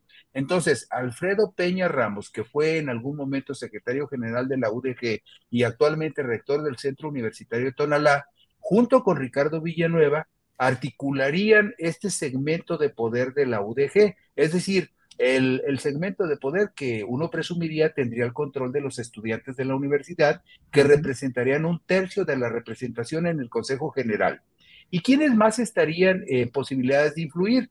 Bueno, pues indudablemente hay dos personajes que tienen poder real en la estructura de la universidad y que son en este caso José Trinidad Padilla López, el hermano menor de Raúl, que fue rector del 2001 al 2007, y Tonatio Bravo Padilla, que fue rector del 2013 al 2018, cuando pidió licencia para irse como candidato plurinominal de Movimiento Ciudadano a la Diputación Federal y después se convirtió en coordinador de los diputados federales de MC y actualmente es regidor de oposición por el partido Hagamos, el nuevo partido político que fundó el grupo de Raúl Padilla en el Ayuntamiento de Guadalajara.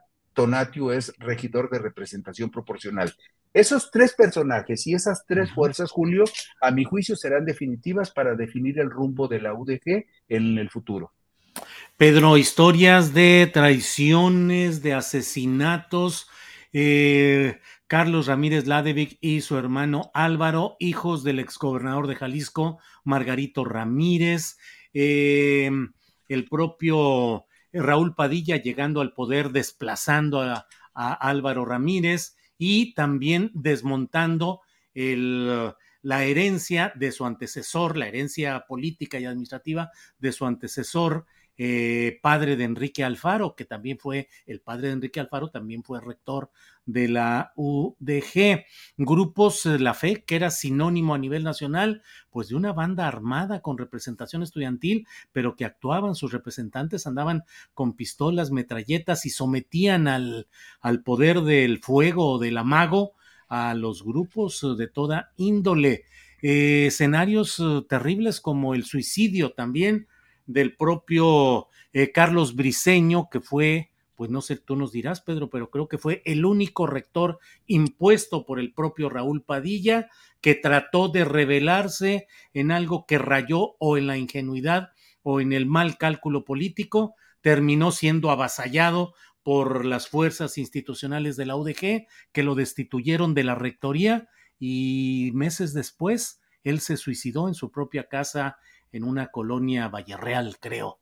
Pedro, pues mucha violencia y muchas, muchas, bueno, el propio Raúl Padilla, que presenció a los 18 años de edad el, el suicidio de su propio padre, que se suicidó frente a Raúl Padilla López, de 18 años, y un amigo. Mucha violencia, muchas traiciones, todo con un tono de película mafiosa, Pedro. Bueno, lo que pasa es, es que tú sabes, Julio, que en este tipo de estructuras que no solamente existen en la Universidad de Guadalajara, también existen en la Universidad de Sinaloa, en la Universidad de Hidalgo, en la Universidad Nacional Autónoma de México con otras características y en la Universidad Autónoma de Puebla, en la Universidad Autónoma de Guerrero. O sea, tú sabes que este es un mal generalizado en las universidades. Los gobiernos, los gobiernos, incluso sin ponerle un signo partidista en específico, así los gobiernos en general, han preferido la prevalencia de este tipo de cacicazgos porque de esa manera tienen controladas a las instituciones. Eh, para muchos gobiernos eh, los cacicazgos universitarios han sido el mal menor, pero también de alguna manera se han convertido en poderes fácticos que influyen en la vida pública, pero que también manejan de manera discrecional y muy poco transparente los presupuestos de las universidades públicas. Entonces, la historia de la UDG es una historia que se parece a muchas historias de otras universidades.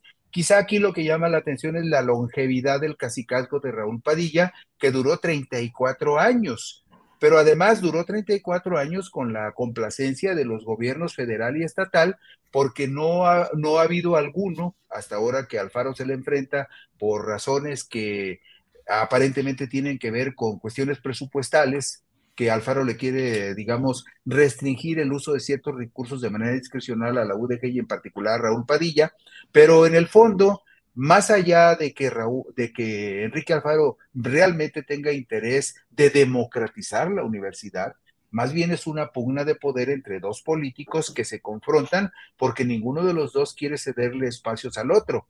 O sea, Raúl Padilla quiere, siempre ha querido que el gobernador en turno le dé muchas posiciones de poder en el gobierno. Y Alfaro es un hombre que también está acostumbrado a arrebatar y a acumular poder en lo personal y no está dispuesto a compartirlo. Entonces, lo que parece ser este, una actitud de Alfaro para tratar de desmantelar el cacicazgo de Raúl, en realidad es una disputa por el poder. Fíjate, hay un detalle que vale la pena mencionar en este momento, en este momento coyuntural. Eh, eh, el rector Ricardo Villanueva no es en estricto sentido rival o enemigo de Alfaro. Realmente ellos se han llevado muy bien durante mucho tiempo. Lo que pasa es que queda en medio de la disputa entre Raúl Padilla y, Alfaro y, es como la carne del sándwich, ¿no? Pero, Pero incluso Pedro se habla de que podría ser el ingrediente de conciliación entre las dos fuerzas en pugna, la del padillismo que subsista más allá de la muerte de Raúl y la confrontación con Alfaro. Sí, fíjate que tienes razón, esa versión tiene sustento por una razón importante. Tú sabes que el principal gurú de la promoción de la imagen, de la publicidad, de las campañas de Enrique Alfaro, de Movimiento Ciudadano en Jalisco y de Movimiento Ciudadano en el ámbito nacional, incluso el manejo de la propaganda y la imagen del gobierno de Nuevo León de, en este momento, siempre la ha tenido la, eh, la, consultora Eusen, que encabeza Rafael Valenzuela. Rafael Valenzuela es el gurú de imagen, de promoción, de propaganda de Enrique Alfaro. Pero Rafael Valenzuela también, en ah, Enrique Alfaro dice que Rafael Valenzuela es como su hermano, su brother. Pero Rafael Valenzuela, por su parte, estudió un doctorado en la Universidad de Salamanca, la misma universidad donde hizo su doctorado Ricardo Villanueva Lomelí, el actual rector de la Universidad de Guadalajara. Y Rafael Valenzuela siempre ha dicho que el rector Ricardo Villanueva Lomelí, como hablan ellos, es su brother. Incluso cuando Ricardo Villanueva Lomelí fue presidente de la Federación de Estudiantes Universitarios, le financió la publicación de un libro que coordinó Rafael Valenzuela sobre el rock tapatío. Entonces, ah, Rafael Valenzuela es un vaso comunicante muy fuerte entre Ricardo Villanueva y Enrique Alfaro, y a mí me consta que la relación entre Ricardo Villanueva, algunos expresidentes de la FEU y Enrique Alfaro ha sido, ha, sido tradicionalmente cordial, lo cual no, no, no, no nos permite descartar la hipótesis de que a través del grupo de la Federación de Estudiantes Universitarios se pueda dar la conciliación. Y algo que está vivo en cuanto hay una disputa de poder, no se puede descartar que Alfaro tome partido por alguno de estos grupos y lo apoye para que se apoderen de la universidad. Eso también es muy factible.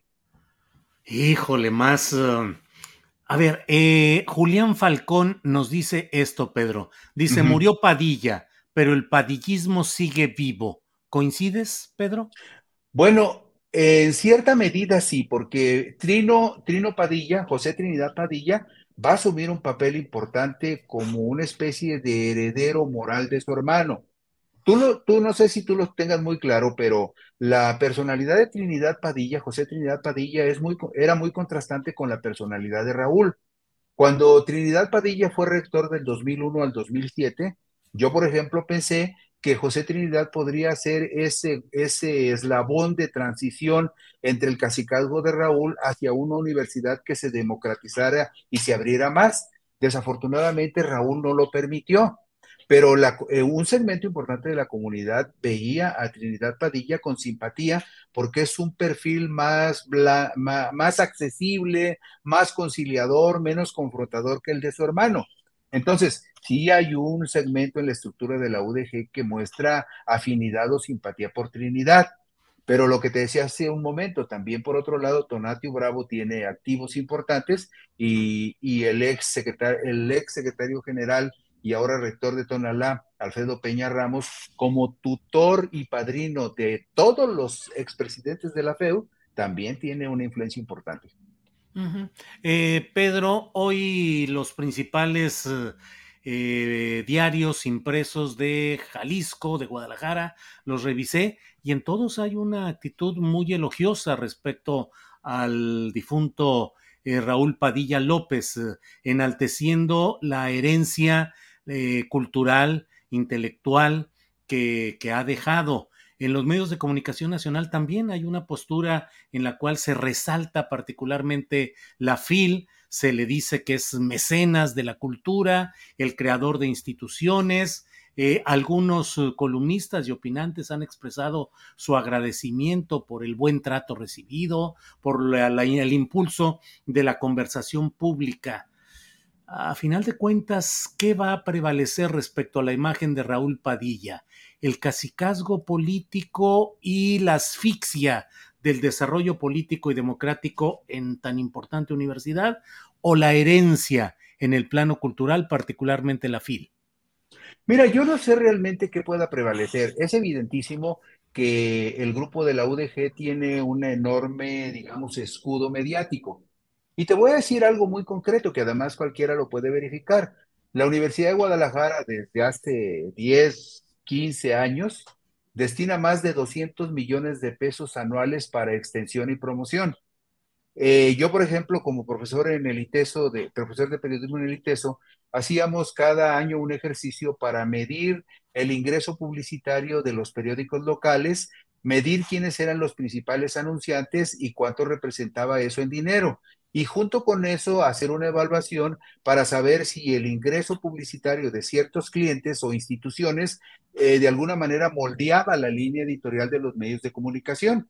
Y algo que documentamos durante varios años es que la Universidad de Guadalajara siempre fue o el primero o el segundo cliente publicitario principal de algunos medios impresos de radio o de televisión. Entonces, ese escudo de protección que siempre tuvo la UDG y que el grupo de Raúl Padilla ha tenido, pues se deriva de que la Universidad de Guadalajara destina muchísimo dinero a lubricar una buena relación con los medios.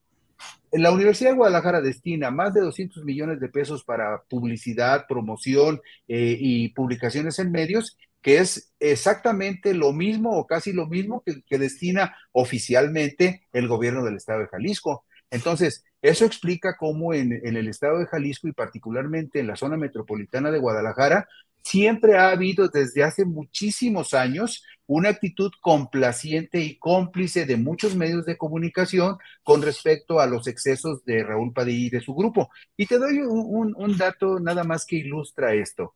De 2001 a 2020, dice eh, un reportaje que publicó Reporte Índigo el 11 de febrero de 2021, dice lo siguiente. Solamente en el Centro Cultural Universitario, que es como el enorme mausoleo que se construía Raúl Padilla, entre 2001 y 2020, ahí se invirtieron 4.856 millones de pesos. 4.856 millones de pesos, casi manejados de manera discrecional. Entonces, ¿qué es lo que sucede? Dicen, es que Raúl dejó una infraestructura cultural muy importante. Sí, no más que el conjunto Santander de Artes Escénicas, el Auditorio Telmex, el Museo de, el, perdón, el Teatro Diana y, todo lo que manejaba Raúl se manejaban como empresas privadas, pero financiadas con dinero de los contribuyentes. Y además, si revisas, Julio, los presupuestos de egresos de la UDG de los últimos 12 o 13 años, vas a notar algo muy curioso. Donde viene desglosado el presupuesto de las empresas universitarias, dice al final, en todas indistintamente, las utilidades que estas empresas generen se invertirán en las propias empresas o en nuevos proyectos de las empresas. Entonces, ¿cómo te explicas que la universidad haya invertido en este periodo de 2001 a 2020 4.856 millones de pesos en el Centro Cultural de Raúl Padilla.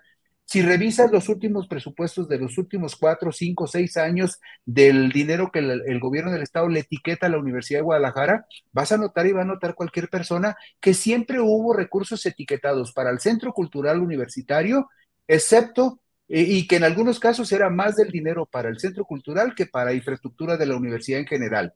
Y que esa raíz de que Enrique Alfaro le quita 140 millones al, al, Museo de Ciencias Ambientales, que es parte de este centro cultural que Raúl Padilla promueve cuando se da la disputa entre el gobierno del Estado y el grupo que controla la universidad. Entonces, el déficit en cuanto al sometimiento, a la represión, a la falta de democracia en la Universidad de Guadalajara en los últimos 72 años y con mucho énfasis en los 34 años de Raúl Padilla, el manejo discrecional de dinero de esta manera desperdiciado a proyectos culturales, porque te voy a decir una cosa, Dicen, el Auditorio Metropolitano, el, Teatro Diana, el Conjunto de Artes Escénicas Santander es de la Universidad de Guadalajara. Sí, pero no es de la comunidad universitaria. No ha habido una sola promoción en donde diga la, eh, Raúl Padilla, vamos a hacerle un descuento del 50% a los integrantes de la comunidad universitaria, maestros y profesores, para que disfruten de los bienes que se han construido con dinero de la Universidad de Guadalajara. No, son negocios privados que Raúl ha manejado discrecionalmente toda su vida. Entonces, esta es la parte oscura. Mientras, mientras se invierten casi 5 mil millones o más en obras del Centro Cultural, desde, desde el 2010 hasta acá podemos documentar sin ningún riesgo de equivocarnos porque son datos oficiales de la misma UDG que el 60% de los aspirantes a cursar una licenciatura en la UDG han sido rechazados sistemáticamente año con año. ¿Cómo te explicas que la universidad invierta tanto en una labor que está dentro de sus labores sustantivas, pero no es la principal, y castigue la esperanza de padres de familia y de jóvenes que aún pagando y contribuyendo al financiamiento de la UDG, sus hijos no puedan entrar? Ese es otro de los grandes déficits del manejo discrecional, patrimonialista y personalísimo que Padilla López hizo de la UDG durante 34 años. Pedro, te agradezco mucho este amplio repaso sobre la historia política de la Universidad de Guadalajara, sus diferentes etapas, sus grupos eh, y esta, eh, el contexto específico de lo que se produce a la muerte, de Raúl Padilla López. Te lo agradezco mucho. Solo cierro preguntándote, mm, ya estamos sobre el tiempo, pero ya, eh, Pedro, eh, finalmente, Enrique Alfaro, el gobernador de Jalisco, eh, hombre fuerte en el movimiento ciudadano, queda con ventaja política táctica en este momento ante el fallecimiento de Raúl Padilla? Indudablemente que sí, mira, Raúl Padilla fue quizá el personaje político más interesante, más influyente y también quizá el más brillante de los últimos 30, 34 años. Eso hay que reconocerlo. eh, con muchísimas más experiencia, más tablas, más influencia, más relaciones que Enrique Alfaro. Creo que la desgraciada muerte de Raúl sí beneficia políticamente a Alfaro porque le lo, lo deja en una posición de más fuerza. Si había un rival y un contrijante formidable para el gobernador, era Raúl Padilla, con todos sus claroscuros. Y con todos sus claroscuros, yo siempre tuve muy claro que Raúl Padilla era por mucho más inteligente que Alfaro, y pues sí, Alfaro, esta desgracia le favorece. Bien, Pedro, pues muchas gracias. Pedro, ¿había algún indicio, se sabía pues, de que hubiera alguna enfermedad terminal que aquejaba a Raúl Padilla? Sí, Julio, desafortunadamente desde hace muchos años, yo calculo seis, ocho, diez años, incluso dicho por personas de la comunidad universitaria vinculadas al área de ciencias de la salud, siempre se, se insistió mucho que Raúl recibía una, un tratamiento permanente y una supervisión permanente de prominentes especialistas de, del Centro Universitario de Ciencias de la Salud, que incluso algunos lo acompañaban periódicamente a Estados Unidos a hacerse tratamientos o a checarse porque sí tenía enfermedades importantes que minaron su salud durante los últimos 10, 12 años. Eso era muy evidente. Pero también te voy a decir algo, aunque suene duro, pero que va mucho con el perfil de Raúl el que Raúl haya tomado una decisión como la que tomó de quitarse la vida el domingo pasado, a mí no me parece extraño en un personaje que estoy seguro que jamás hubiese estado dispuesto a dejar en manos de otros su destino. Vaya, claro, claro, Pedro. Pues Pedro Mellado, muchas gracias, muchas gracias por todo este reporte, por el contexto y lo reitero como lo dije al principio de este programa, tienes las credenciales de autoridad moral y periodística para decir lo que dices hoy porque lo has dicho durante mucho tiempo en vida del propio Raúl Padilla y eh, teniendo enfrente el poder eh, de clausura, de censura, de tantas cosas que suceden para quienes criticaban a Raúl Padilla López. Así es que mi reconocimiento, Pedro, y mi agradecimiento por esta ocasión. Gracias, Julio. Es un placer estar con ustedes y aquí estaremos al pendiente. Gracias. Hasta pronto. Hasta, luego. Gracias. Bien, pues eh, esto ha sido lo que tenemos em, eh, en este terreno. Déjenme regresar unos uh, con Adriana Buentello que nos tiene alguna información. Adriana, ya estamos de regreso. ¿Qué tenemos? por ahí. Así es, así es, Julio. Bueno, vamos a ver este video porque acaba de tomar protesta precisamente Guadalupe Taide Zavala como presidenta del Instituto Nacional Electoral y a su vez tomó protesta a los, eh, pues también consejeros entrantes. Vamos a escuchar. Protesto guardar y hacer guardar la Constitución de los Estados Unidos mexicanos, las leyes que de ellas emanen, la, la, Ley General de Instituciones y Procedimientos Electorales y honrar los principios que rigen la materia electoral, cumplir leal y patrióticamente con el encargo que la Cámara de Diputados, el Poder Legislativo, a través de la Cámara de Diputados nos ha eh, encomendado y si no lo hiciera así, que el pueblo y la nación me lo demanden protesto. Procederé a tomar la protesta de ley a la consejera y los consejeros electorales de este órgano colegiado, por lo que pido de la manera más atenta a todos y todos ponernos de pie.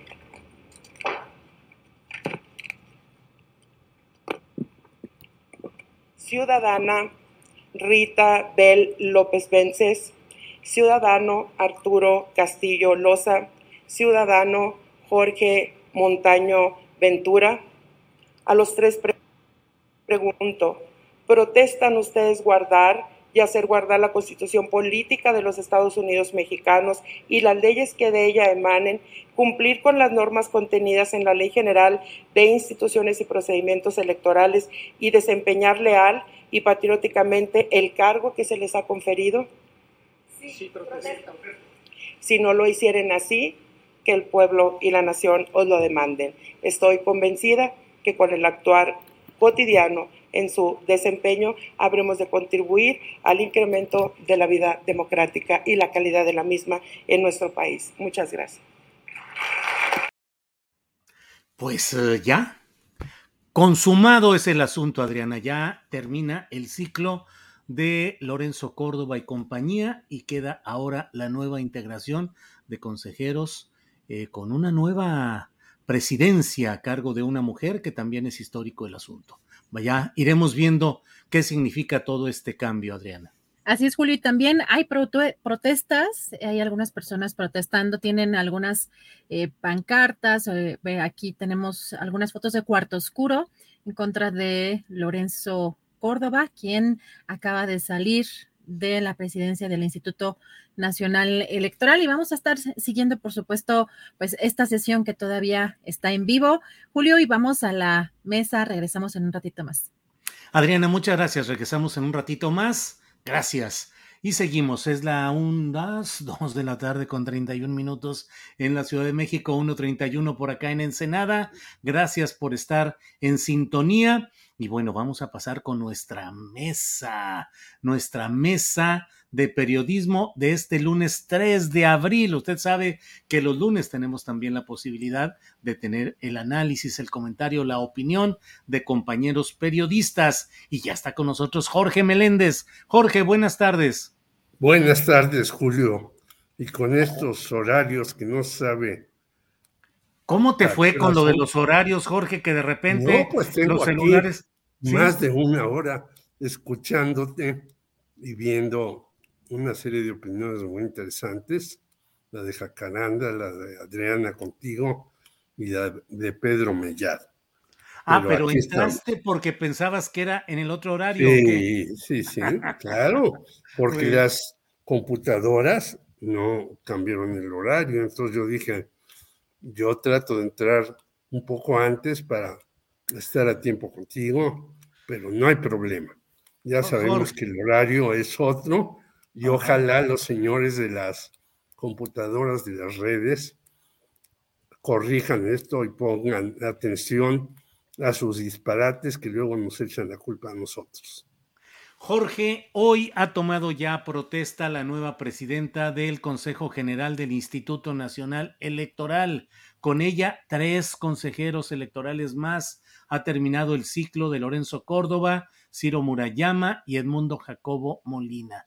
¿Qué esperar, Jorge? ¿Qué esperas tú que suceda?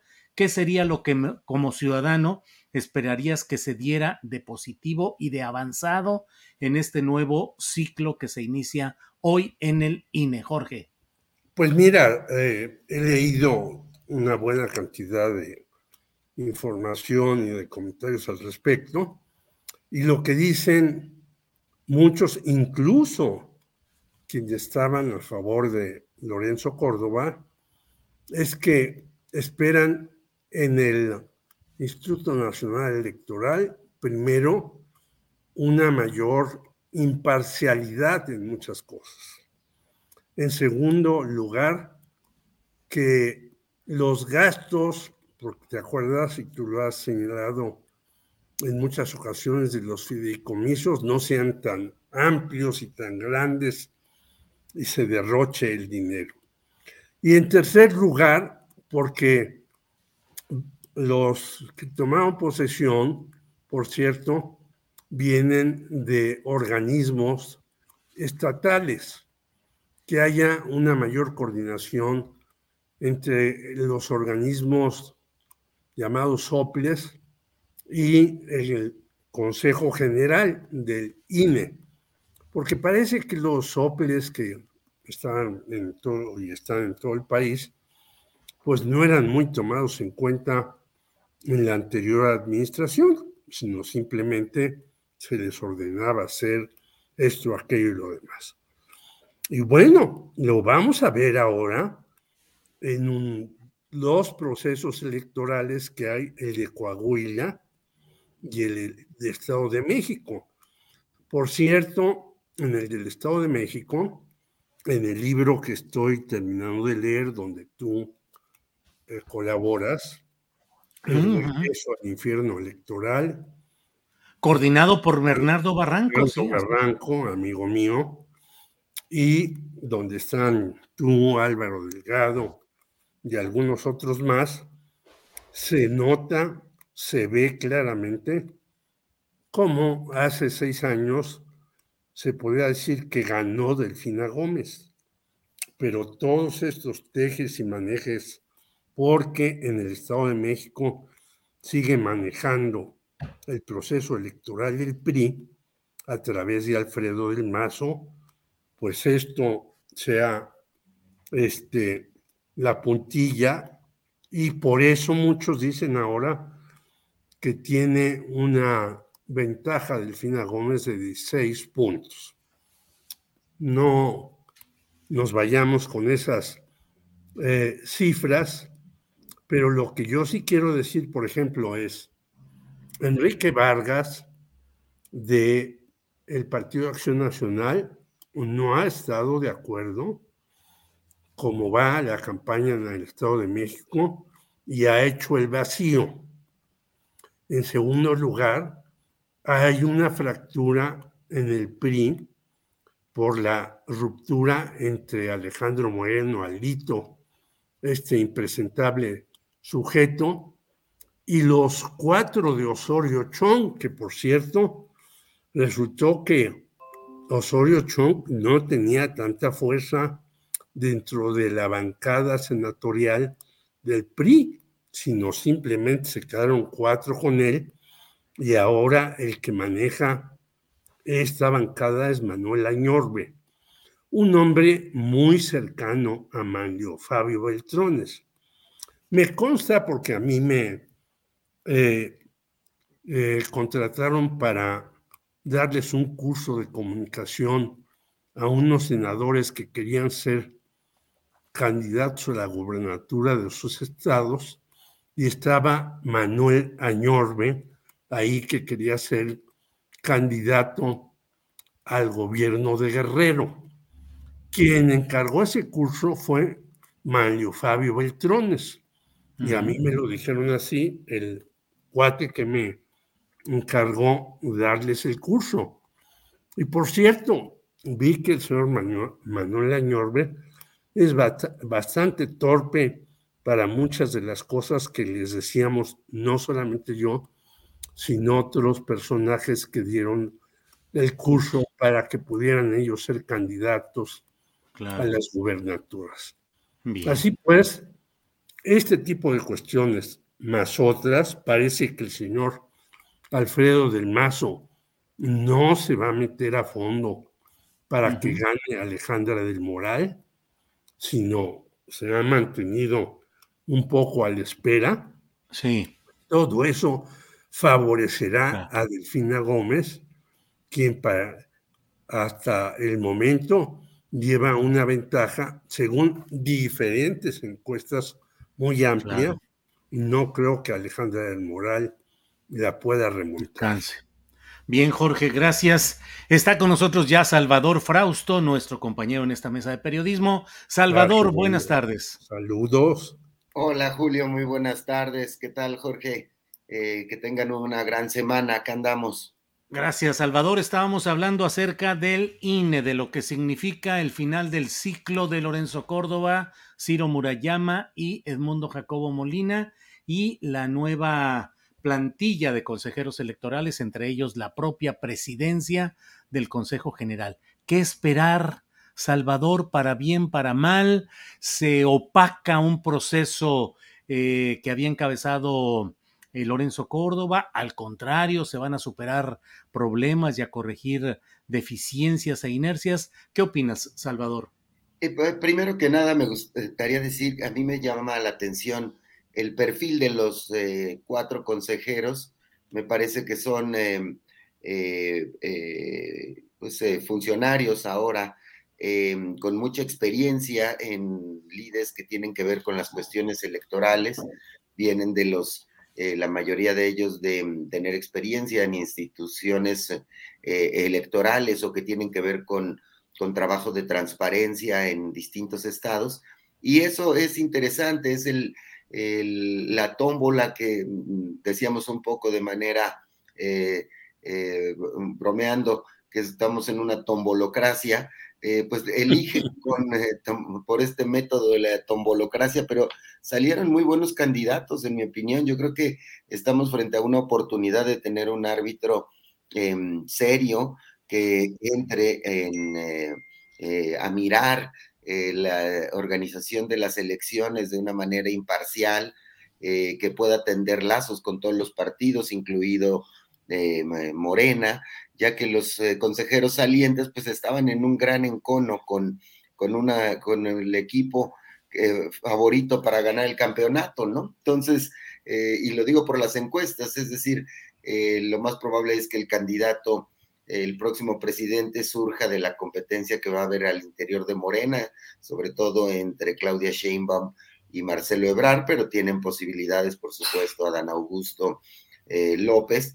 Y este, entonces, un árbitro que llegue a, este momento, a un año de la elección, em, con eh, eh, estas credenciales de estos nuevos consejeros y dominado por mujeres, seis de las 11 consejeros son mujeres, 5 son hombres, eh, pues me parece a mí esperanzador, vamos a ver su, actuación, pero pues en el papel, en las credenciales, eh, parecen ser personas preparadas para sacar adelante una competencia electoral y para poder jugar de manera imparcial en esta, en la organización de las elecciones, Julio.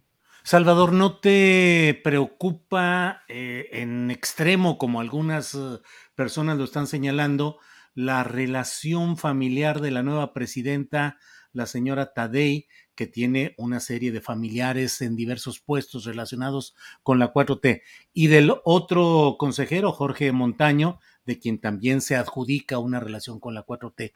¿Te parece que son elementos preocupantes? ¿Hay que dar el beneficio de la duda? ¿O finalmente crees que no eh, agregan datos eh, eh, de riesgo, de parcialidad en su ejercicio, Salvador?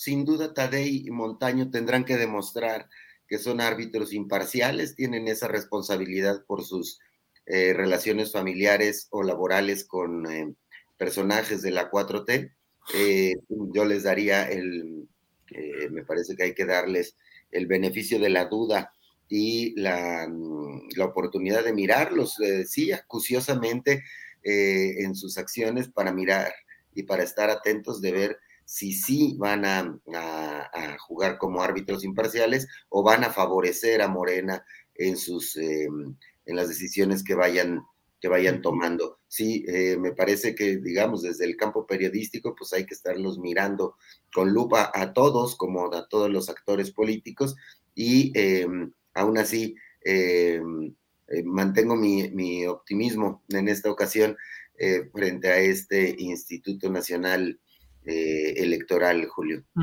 Bien, Salvador. Em, Jorge Meléndez se está hablando acerca del tono utilizado, las palabras utilizadas por el secretario de Gobernación Adán Augusto López Hernández respecto a la posibilidad de que haya investigación y eventual castigo hacia consejeros salientes, eh, que podría haber investigaciones y el propio Lorenzo Córdoba dice que es una persecución propia de gobiernos autoritarios. ¿Qué opinas de este tema, Jorge? Bueno, yo creo que cuando tú manejas, yo he sido poquísimas veces funcionario y cuando he entregado mi cargo, eh, fui jefe de prensa en la Benemérita Universidad Autónoma de Puebla, trabajé en el Politécnico también en prensa y en otros lugares.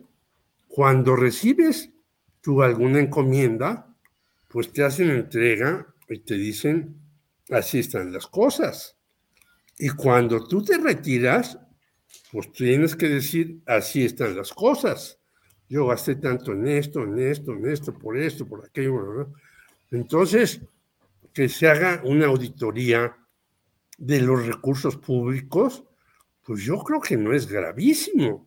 Al contrario, debe ser una circunstancia de todas las ocasiones.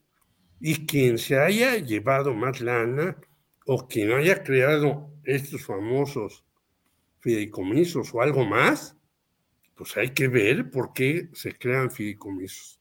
Recordemos, eh, Julio y Salvador, por ejemplo, de eh, uno de los eh, presidentes eh, del INE, Luis Valdés Zurita, que tú le pusiste basurita correctamente, que iba a comprar un edificio en donde iba a pagar como dos o tres veces más de lo que valía.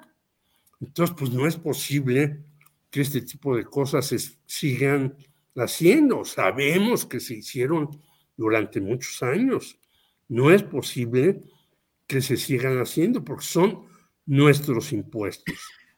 Yo oí con Claudia y bueno, sí, para mí es un, una situación muy molesta que no haya una reforma fiscal en este sexenio, a pesar de que se recaude más, a pesar de que venga mayor inversión extranjera, a pesar de que Tesla eh, ponga su planta aquí y se dé la relocalización, como dice ella correctamente, en muchas partes. Bueno, eso es correcto, pero lo que es totalmente incorrecto es utilizar el presupuesto público para cosas que nadie sabe.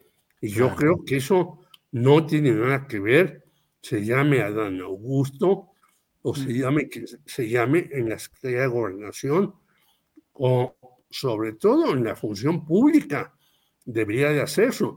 Ya no hablo de la fiscalía porque como tú has dicho, sigue dormida o ahí empantanada. Pero yo creo que se debe hacer este ejercicio. Bien, Jorge. Salvador Frausto hoy ha dado a conocer el abogado de Genaro García Luna en una información reciente que están solicitando que se den tres meses más antes de emitir la sentencia que debe dar el juez correspondiente. Ya sabemos que el jurado declaró culpable a Genaro García Luna, pero el juez es el que debe fijar exactamente la penalidad, tantos años de cárcel, eh, una multa, en fin, los detalles. La, el abogado pide que se prolongue durante eh, estos eh, tres meses porque dicen que les han llegado potencial material probatorio que podría incluso llevar a nuevo juicio. ¿Cómo ves este tema, Salvador Frausto? ¿Ganar tiempo?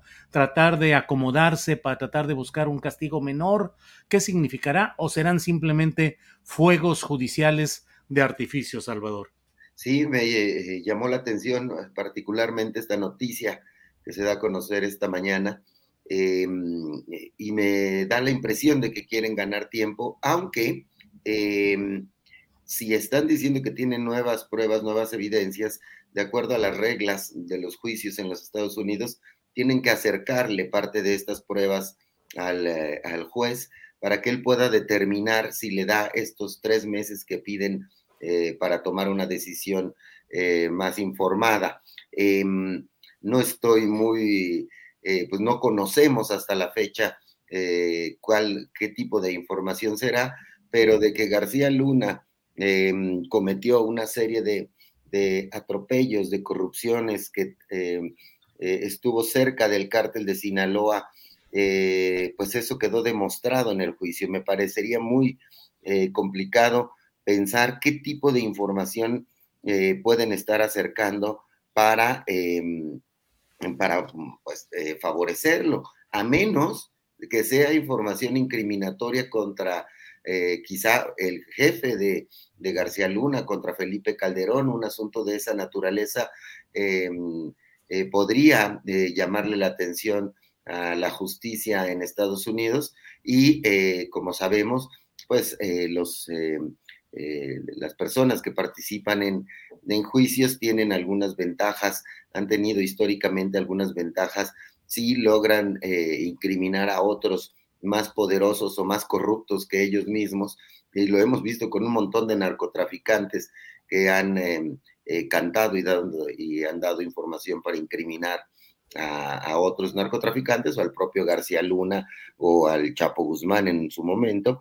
Entonces, hay que seguirlo con mucha atención. En Milenio vamos a publicar mañana un eh, reportaje de los activistas que sobrevivieron a García Luna eh, para recordar a la audiencia el tipo de personaje, es decir, más de 250 activistas se sintieron amenazados durante eh, la época de García Luna, 17 de ellos al menos de alto perfil em, fueron asesinados en esa época, muchos huyeron a los Estados Unidos o a otros países para poder ponerse a salvo y era una verdadera época de terror en la cual la mafia policíaca comandada por García Luna que protegía sobre todo al cártel de Sinaloa, pero también a otros narcotraficantes, pues estaba eh, desatada. A veces eh, seguramente los más jóvenes olvidarán esa, esa época del 2006 al 2012 particularmente, en la cual pues era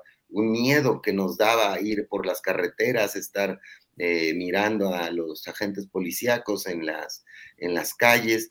Era de verdad una época de, de terror y este señor García Luna esperemos que no se salga eh, con la suya y que eh, pues sea esto una maniobra para ganar tiempo o que aporte pruebas contra Felipe Calderón o una figura de ese tamaño. Me parecería que, que, por ahí es donde podría salir algún tipo de sorpresa, Julio.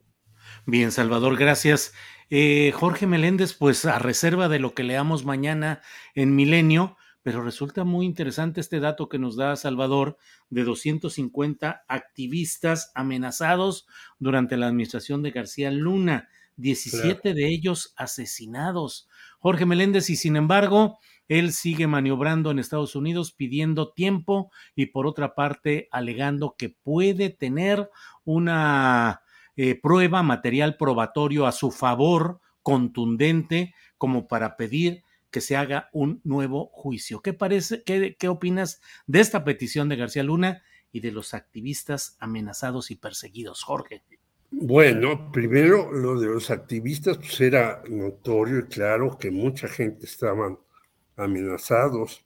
Incluso hay que recordar que un individuo muy ligado a García Luna estuvo en el Instituto Nacional de la Vivienda en México haciendo tropelía y media, que había estado antes con González Calderoni, Raimundo Collins. Entonces, esto era clarísimo. Y por cierto, al señor Raimundo Collins lo encontraron en Estados Unidos muy cerca de una reunión de López Obrador y de Interpol no lo agarró. Ahí estuvo de una conferencia más o menos de prensa y demás. Pero yo lo que digo es que la justicia de Estados Unidos es como un chicle. Y pongo solamente un caso, el de Tomás Yarrington. Le dieron nueve años después de todos los destrozos que hizo en Tamaulipas y después de que estuvo ligado a narcotraficantes y después de que participó, dicen que hasta con Carlos Salinas, porque fueron compañeros de la Facultad de Economía, Tomás Yarrington y él y demás, y le dan nueve años. Y si ya estuvo como tres en la cárcel, al rato sale en dos años. ¿Es eso la justicia? Pues me parece que es una justicia muy mala la de Estados Unidos. Y vamos a ver no solamente lo de García Luna, sino lo de Donald Trump próximamente, que ya con esta cuestión que hizo, parece que aumentó la cantidad de dinero que ha recibido para su próxima campaña electoral y el número de votantes. Quiere decir que los pillos en Estados Unidos son favorecidos, mientras si tú haces una ligera ojeada. En las cárceles estadounidenses están mexicanos, centroamericanos, afroamericanos y demás, y el grupo WASP, que es el que controla incluso las cárceles, es mucho menor. O sea, es una justicia verdaderamente selectiva la que hay en Estados Unidos y no dudo que le den más tiempo a este rufián llamado Genaro García Luna. Bien, Jorge Meléndez, muchas gracias. Eh, mira, eh, Salvador, dice Juan Daniel Castro Godoy. Ah, cómo me cae bien el barba azul.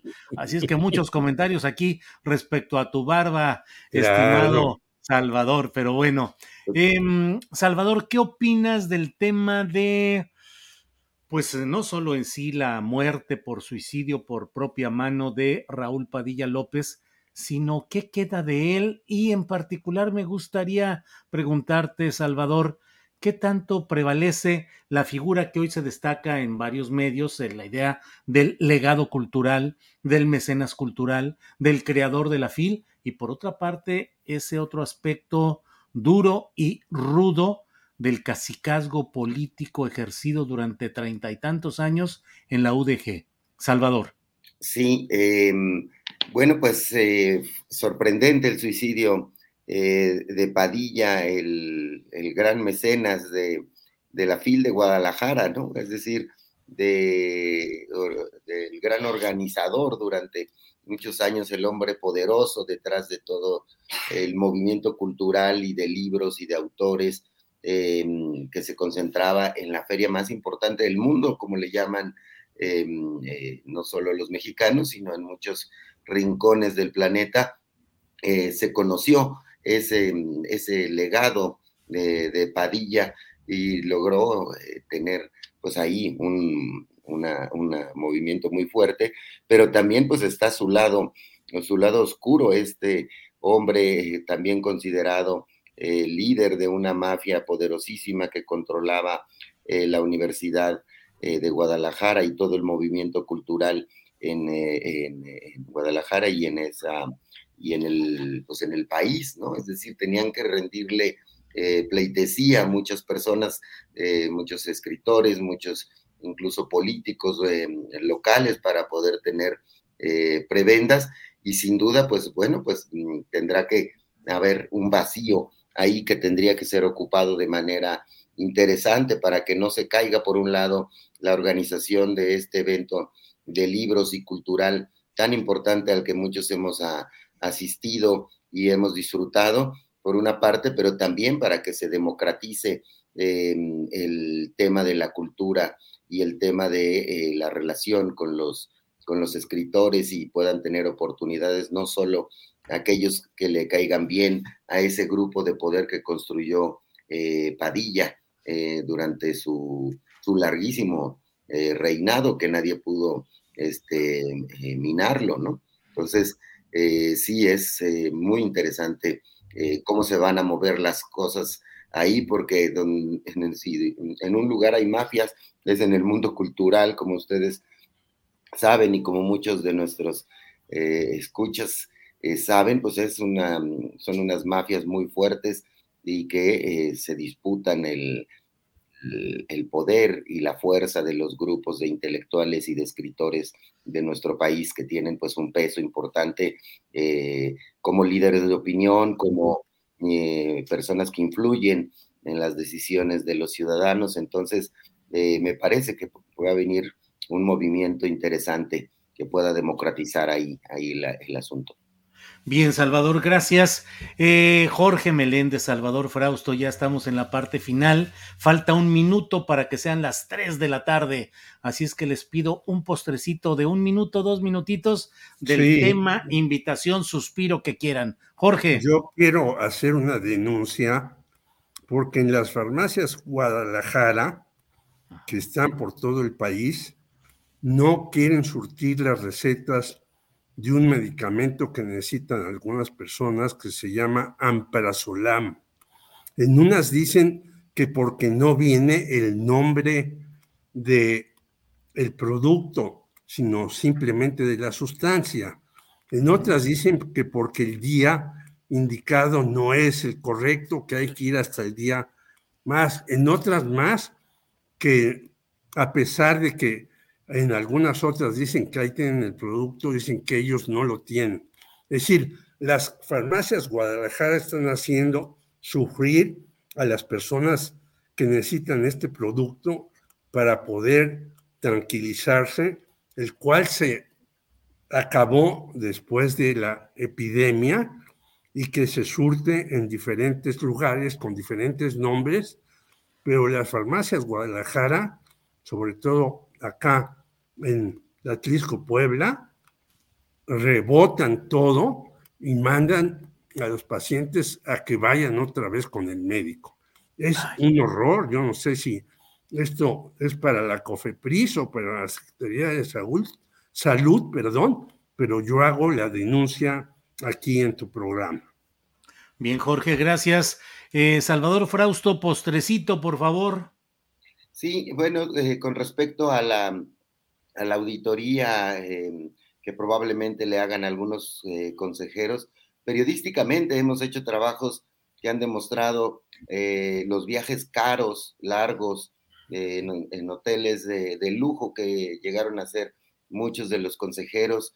se ha demostrado también el tema de los salarios, la gran cantidad de asesores eh, que tienen, eh, que tuvieron muchos de los eh, consejeros salientes con salarios también muy, muy altos. Es decir, a mí no me parece extraño que una auditoría demuestre el derroche y que el tema de la austeridad y del derroche me parece que va a ser el punto que puede diferenciar en un primer momento a Tadei y a los nuevos consejeras y consejeros para poder hacer un instituto electoral pues más austero, más eficiente y que eh, pues no esté utilizando los recursos de todos nosotros, los ciudadanos, en esa cantidad de, viajes eh, carísimos, de comilonas importantes, aunque en los últimos años, debo decir, eh, le bajaron mucho después de, en los últimos años del pleito, de acuerdo a lo que pudimos documentar periodísticamente, pero es momento también que los periodistas le pongamos el ojo a los funcionarios salientes de todas las instituciones. Bien, pues señores periodistas, ¿qué digo señores? Señorones periodistas, Jorge y Salvador, gracias por estar aquí. Un abrazo. Al contrario, Jorge, gracias, buenas tardes. Gracias. Y a todos. Hasta luego. Y al compañero le voy a mandar la receta de, de cómo pintarse la barba azul. Ya nos ah, platicaste el otro día toda la historia, pero muy bien, muy bien, Salvador. Gracias. Hasta pues, pronto. Gracias, buenas tardes. Bien, pues ha sido la mesa de periodismo de este lunes 3 de abril. Son las 3 de la tarde con 3 minutos y está mi compañera Adriana Buentello. Adriana, ya estamos de regreso para despedir, para bajar la cortina del changarro, Adriana. Así es, la cortina del changarro, yo sí estoy derretida por acá y además, ¿sabes qué, Julio? Que cerré la ventana porque estaba haciendo, ya sabes que pasan siempre carritos que aquí todavía pasa el afilador, bueno, eh, ya sabes, el fierro viejo, este, del gas y pues tuve que cerrar la ventana, así que llamando asando. No, no, no, pues entonces, ¿qué tenemos por ahí? ¿Alguna notita o ya nomás nos despedimos, Adriana? Julio, tenemos una notita porque acaba de em, el presidente acaba de mandar un comunicado, obviamente a través de la em, Consejería Jurídica. Fíjate que están pidiendo que la Suprema Corte de Justicia de la Nación revierta eh, este freno al plan B o al llamado plan B electoral. En este comunicado dice que la Suprema Corte de Justicia de la Nación no debió admitir la demanda presentada por el INE debido a que el artículo 105, fracción 1 de la Constitución prohíbe al máximo tribunal tramitar este tipo de controversias constitucionales en contra de leyes electorales, como son el conjunto de normas que integran el Plan B. Y también señala nunca en la historia de nuestro máximo tribunal había ocurrido que un solo juez constitucional suspendiera la vigencia de cuatro leyes y que de forma unilateral ordenara revivir las disposiciones modificadas por el Congreso de la Unión, lo cual constituye dicen este comunicado, una evidente violación al principio de división de poderes. Eh, dice, la Consejería promovió ante la Suprema Corte de Justicia de la Nación los recursos de reclamación para revertir estos fallos inauditos. El Poder Judicial también tiene límites en su actuar, los cuales están enunciados expresamente en la Constitución y en las leyes que emite el Poder Legislativo. Se espera que el máximo Tribunal Constitucional revoque tanto la admisión como la suspensión de las leyes electorales aprobadas por el Congreso de la Unión y así preservar los, los equilibrios entre los poderes de la Unión. Así que bueno, esto es parte, algunos de los detalles que vienen en este comunicado eh, que acaba de mandar presidencia hace algunos minutos. Julio, y sigue la sesión, por supuesto, en, en el Instituto Nacional Electoral, esta sesión protocolaria del Consejo General del INE, Julio. Adriana, pues antes de que te derritas y quede ya nada más hay un montoncito que diga, aquí estuvo Adriana Buentello, vamos a ir cerrando el, programa de hoy, eh, dándole las gracias a quienes nos han acompañado, eh, dándole las gracias a la audiencia, a la tripulación astillero, eh, hoy no habrá videocharla astillada toda esta semana y la semana siguiente estaré de semi vacaciones, es decir, estaremos por aquí, pero en la noche sí vamos a prescindir, vamos a, a dejar un poquito de lado nuestra acostumbrada videocharla astillada en la noche, ni esta semana ni la siguiente, pero pues Adriana, a preparar nuestro siguiente programa y yo dándole las gracias aquí a Mari, aquí en Ensenada, que nos hizo eh, la amable invitación para poder estar transmitiendo desde aquí. Aquí a unos metritos está ya la, el, mar, la playita y está todo. Eh, bueno, no es playita aquí en lo inmediato, pero sí, pero todo, pero el mar aquí está luego, luego. Así es que, Adriana, pues vamos a dar las gracias y a seguir adelante. Con mucho gusto. Muchísimas gracias a todos. Recuerden dejar su like. Julio, disfruta mucho la tarde y la noche. Y por acá nos escuchamos. Nos vemos el día de mañana. Muy bien, muchas gracias. Hasta luego. Hasta luego.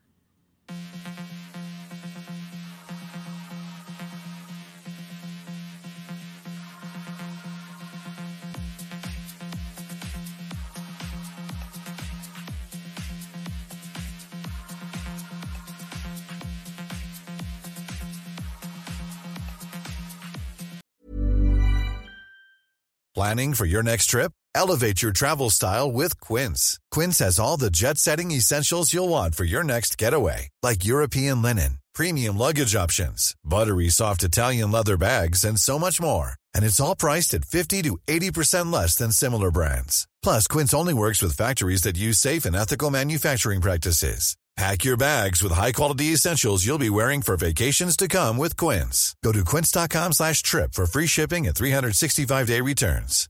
¿No se merece tu familia lo mejor? Entonces, ¿por qué no los mejores huevos? Ahora, Egglands Best están disponibles en deliciosas opciones. Huevos clásicos, de gallina libre de jaula y orgánicos de Egglands, que ofrecen un sabor más delicioso y fresco de granja que le encantará a tu familia. En comparación con los huevos ordinarios, Egglands Best contiene la mejor nutrición como 6 veces más vitamina D, 10 veces más vitamina E y el doble de omega 3 y B12. Solo Egglands Best. Mejor sabor, mejor nutrición, mejores huevos. Visita egglandsbest.com para más información.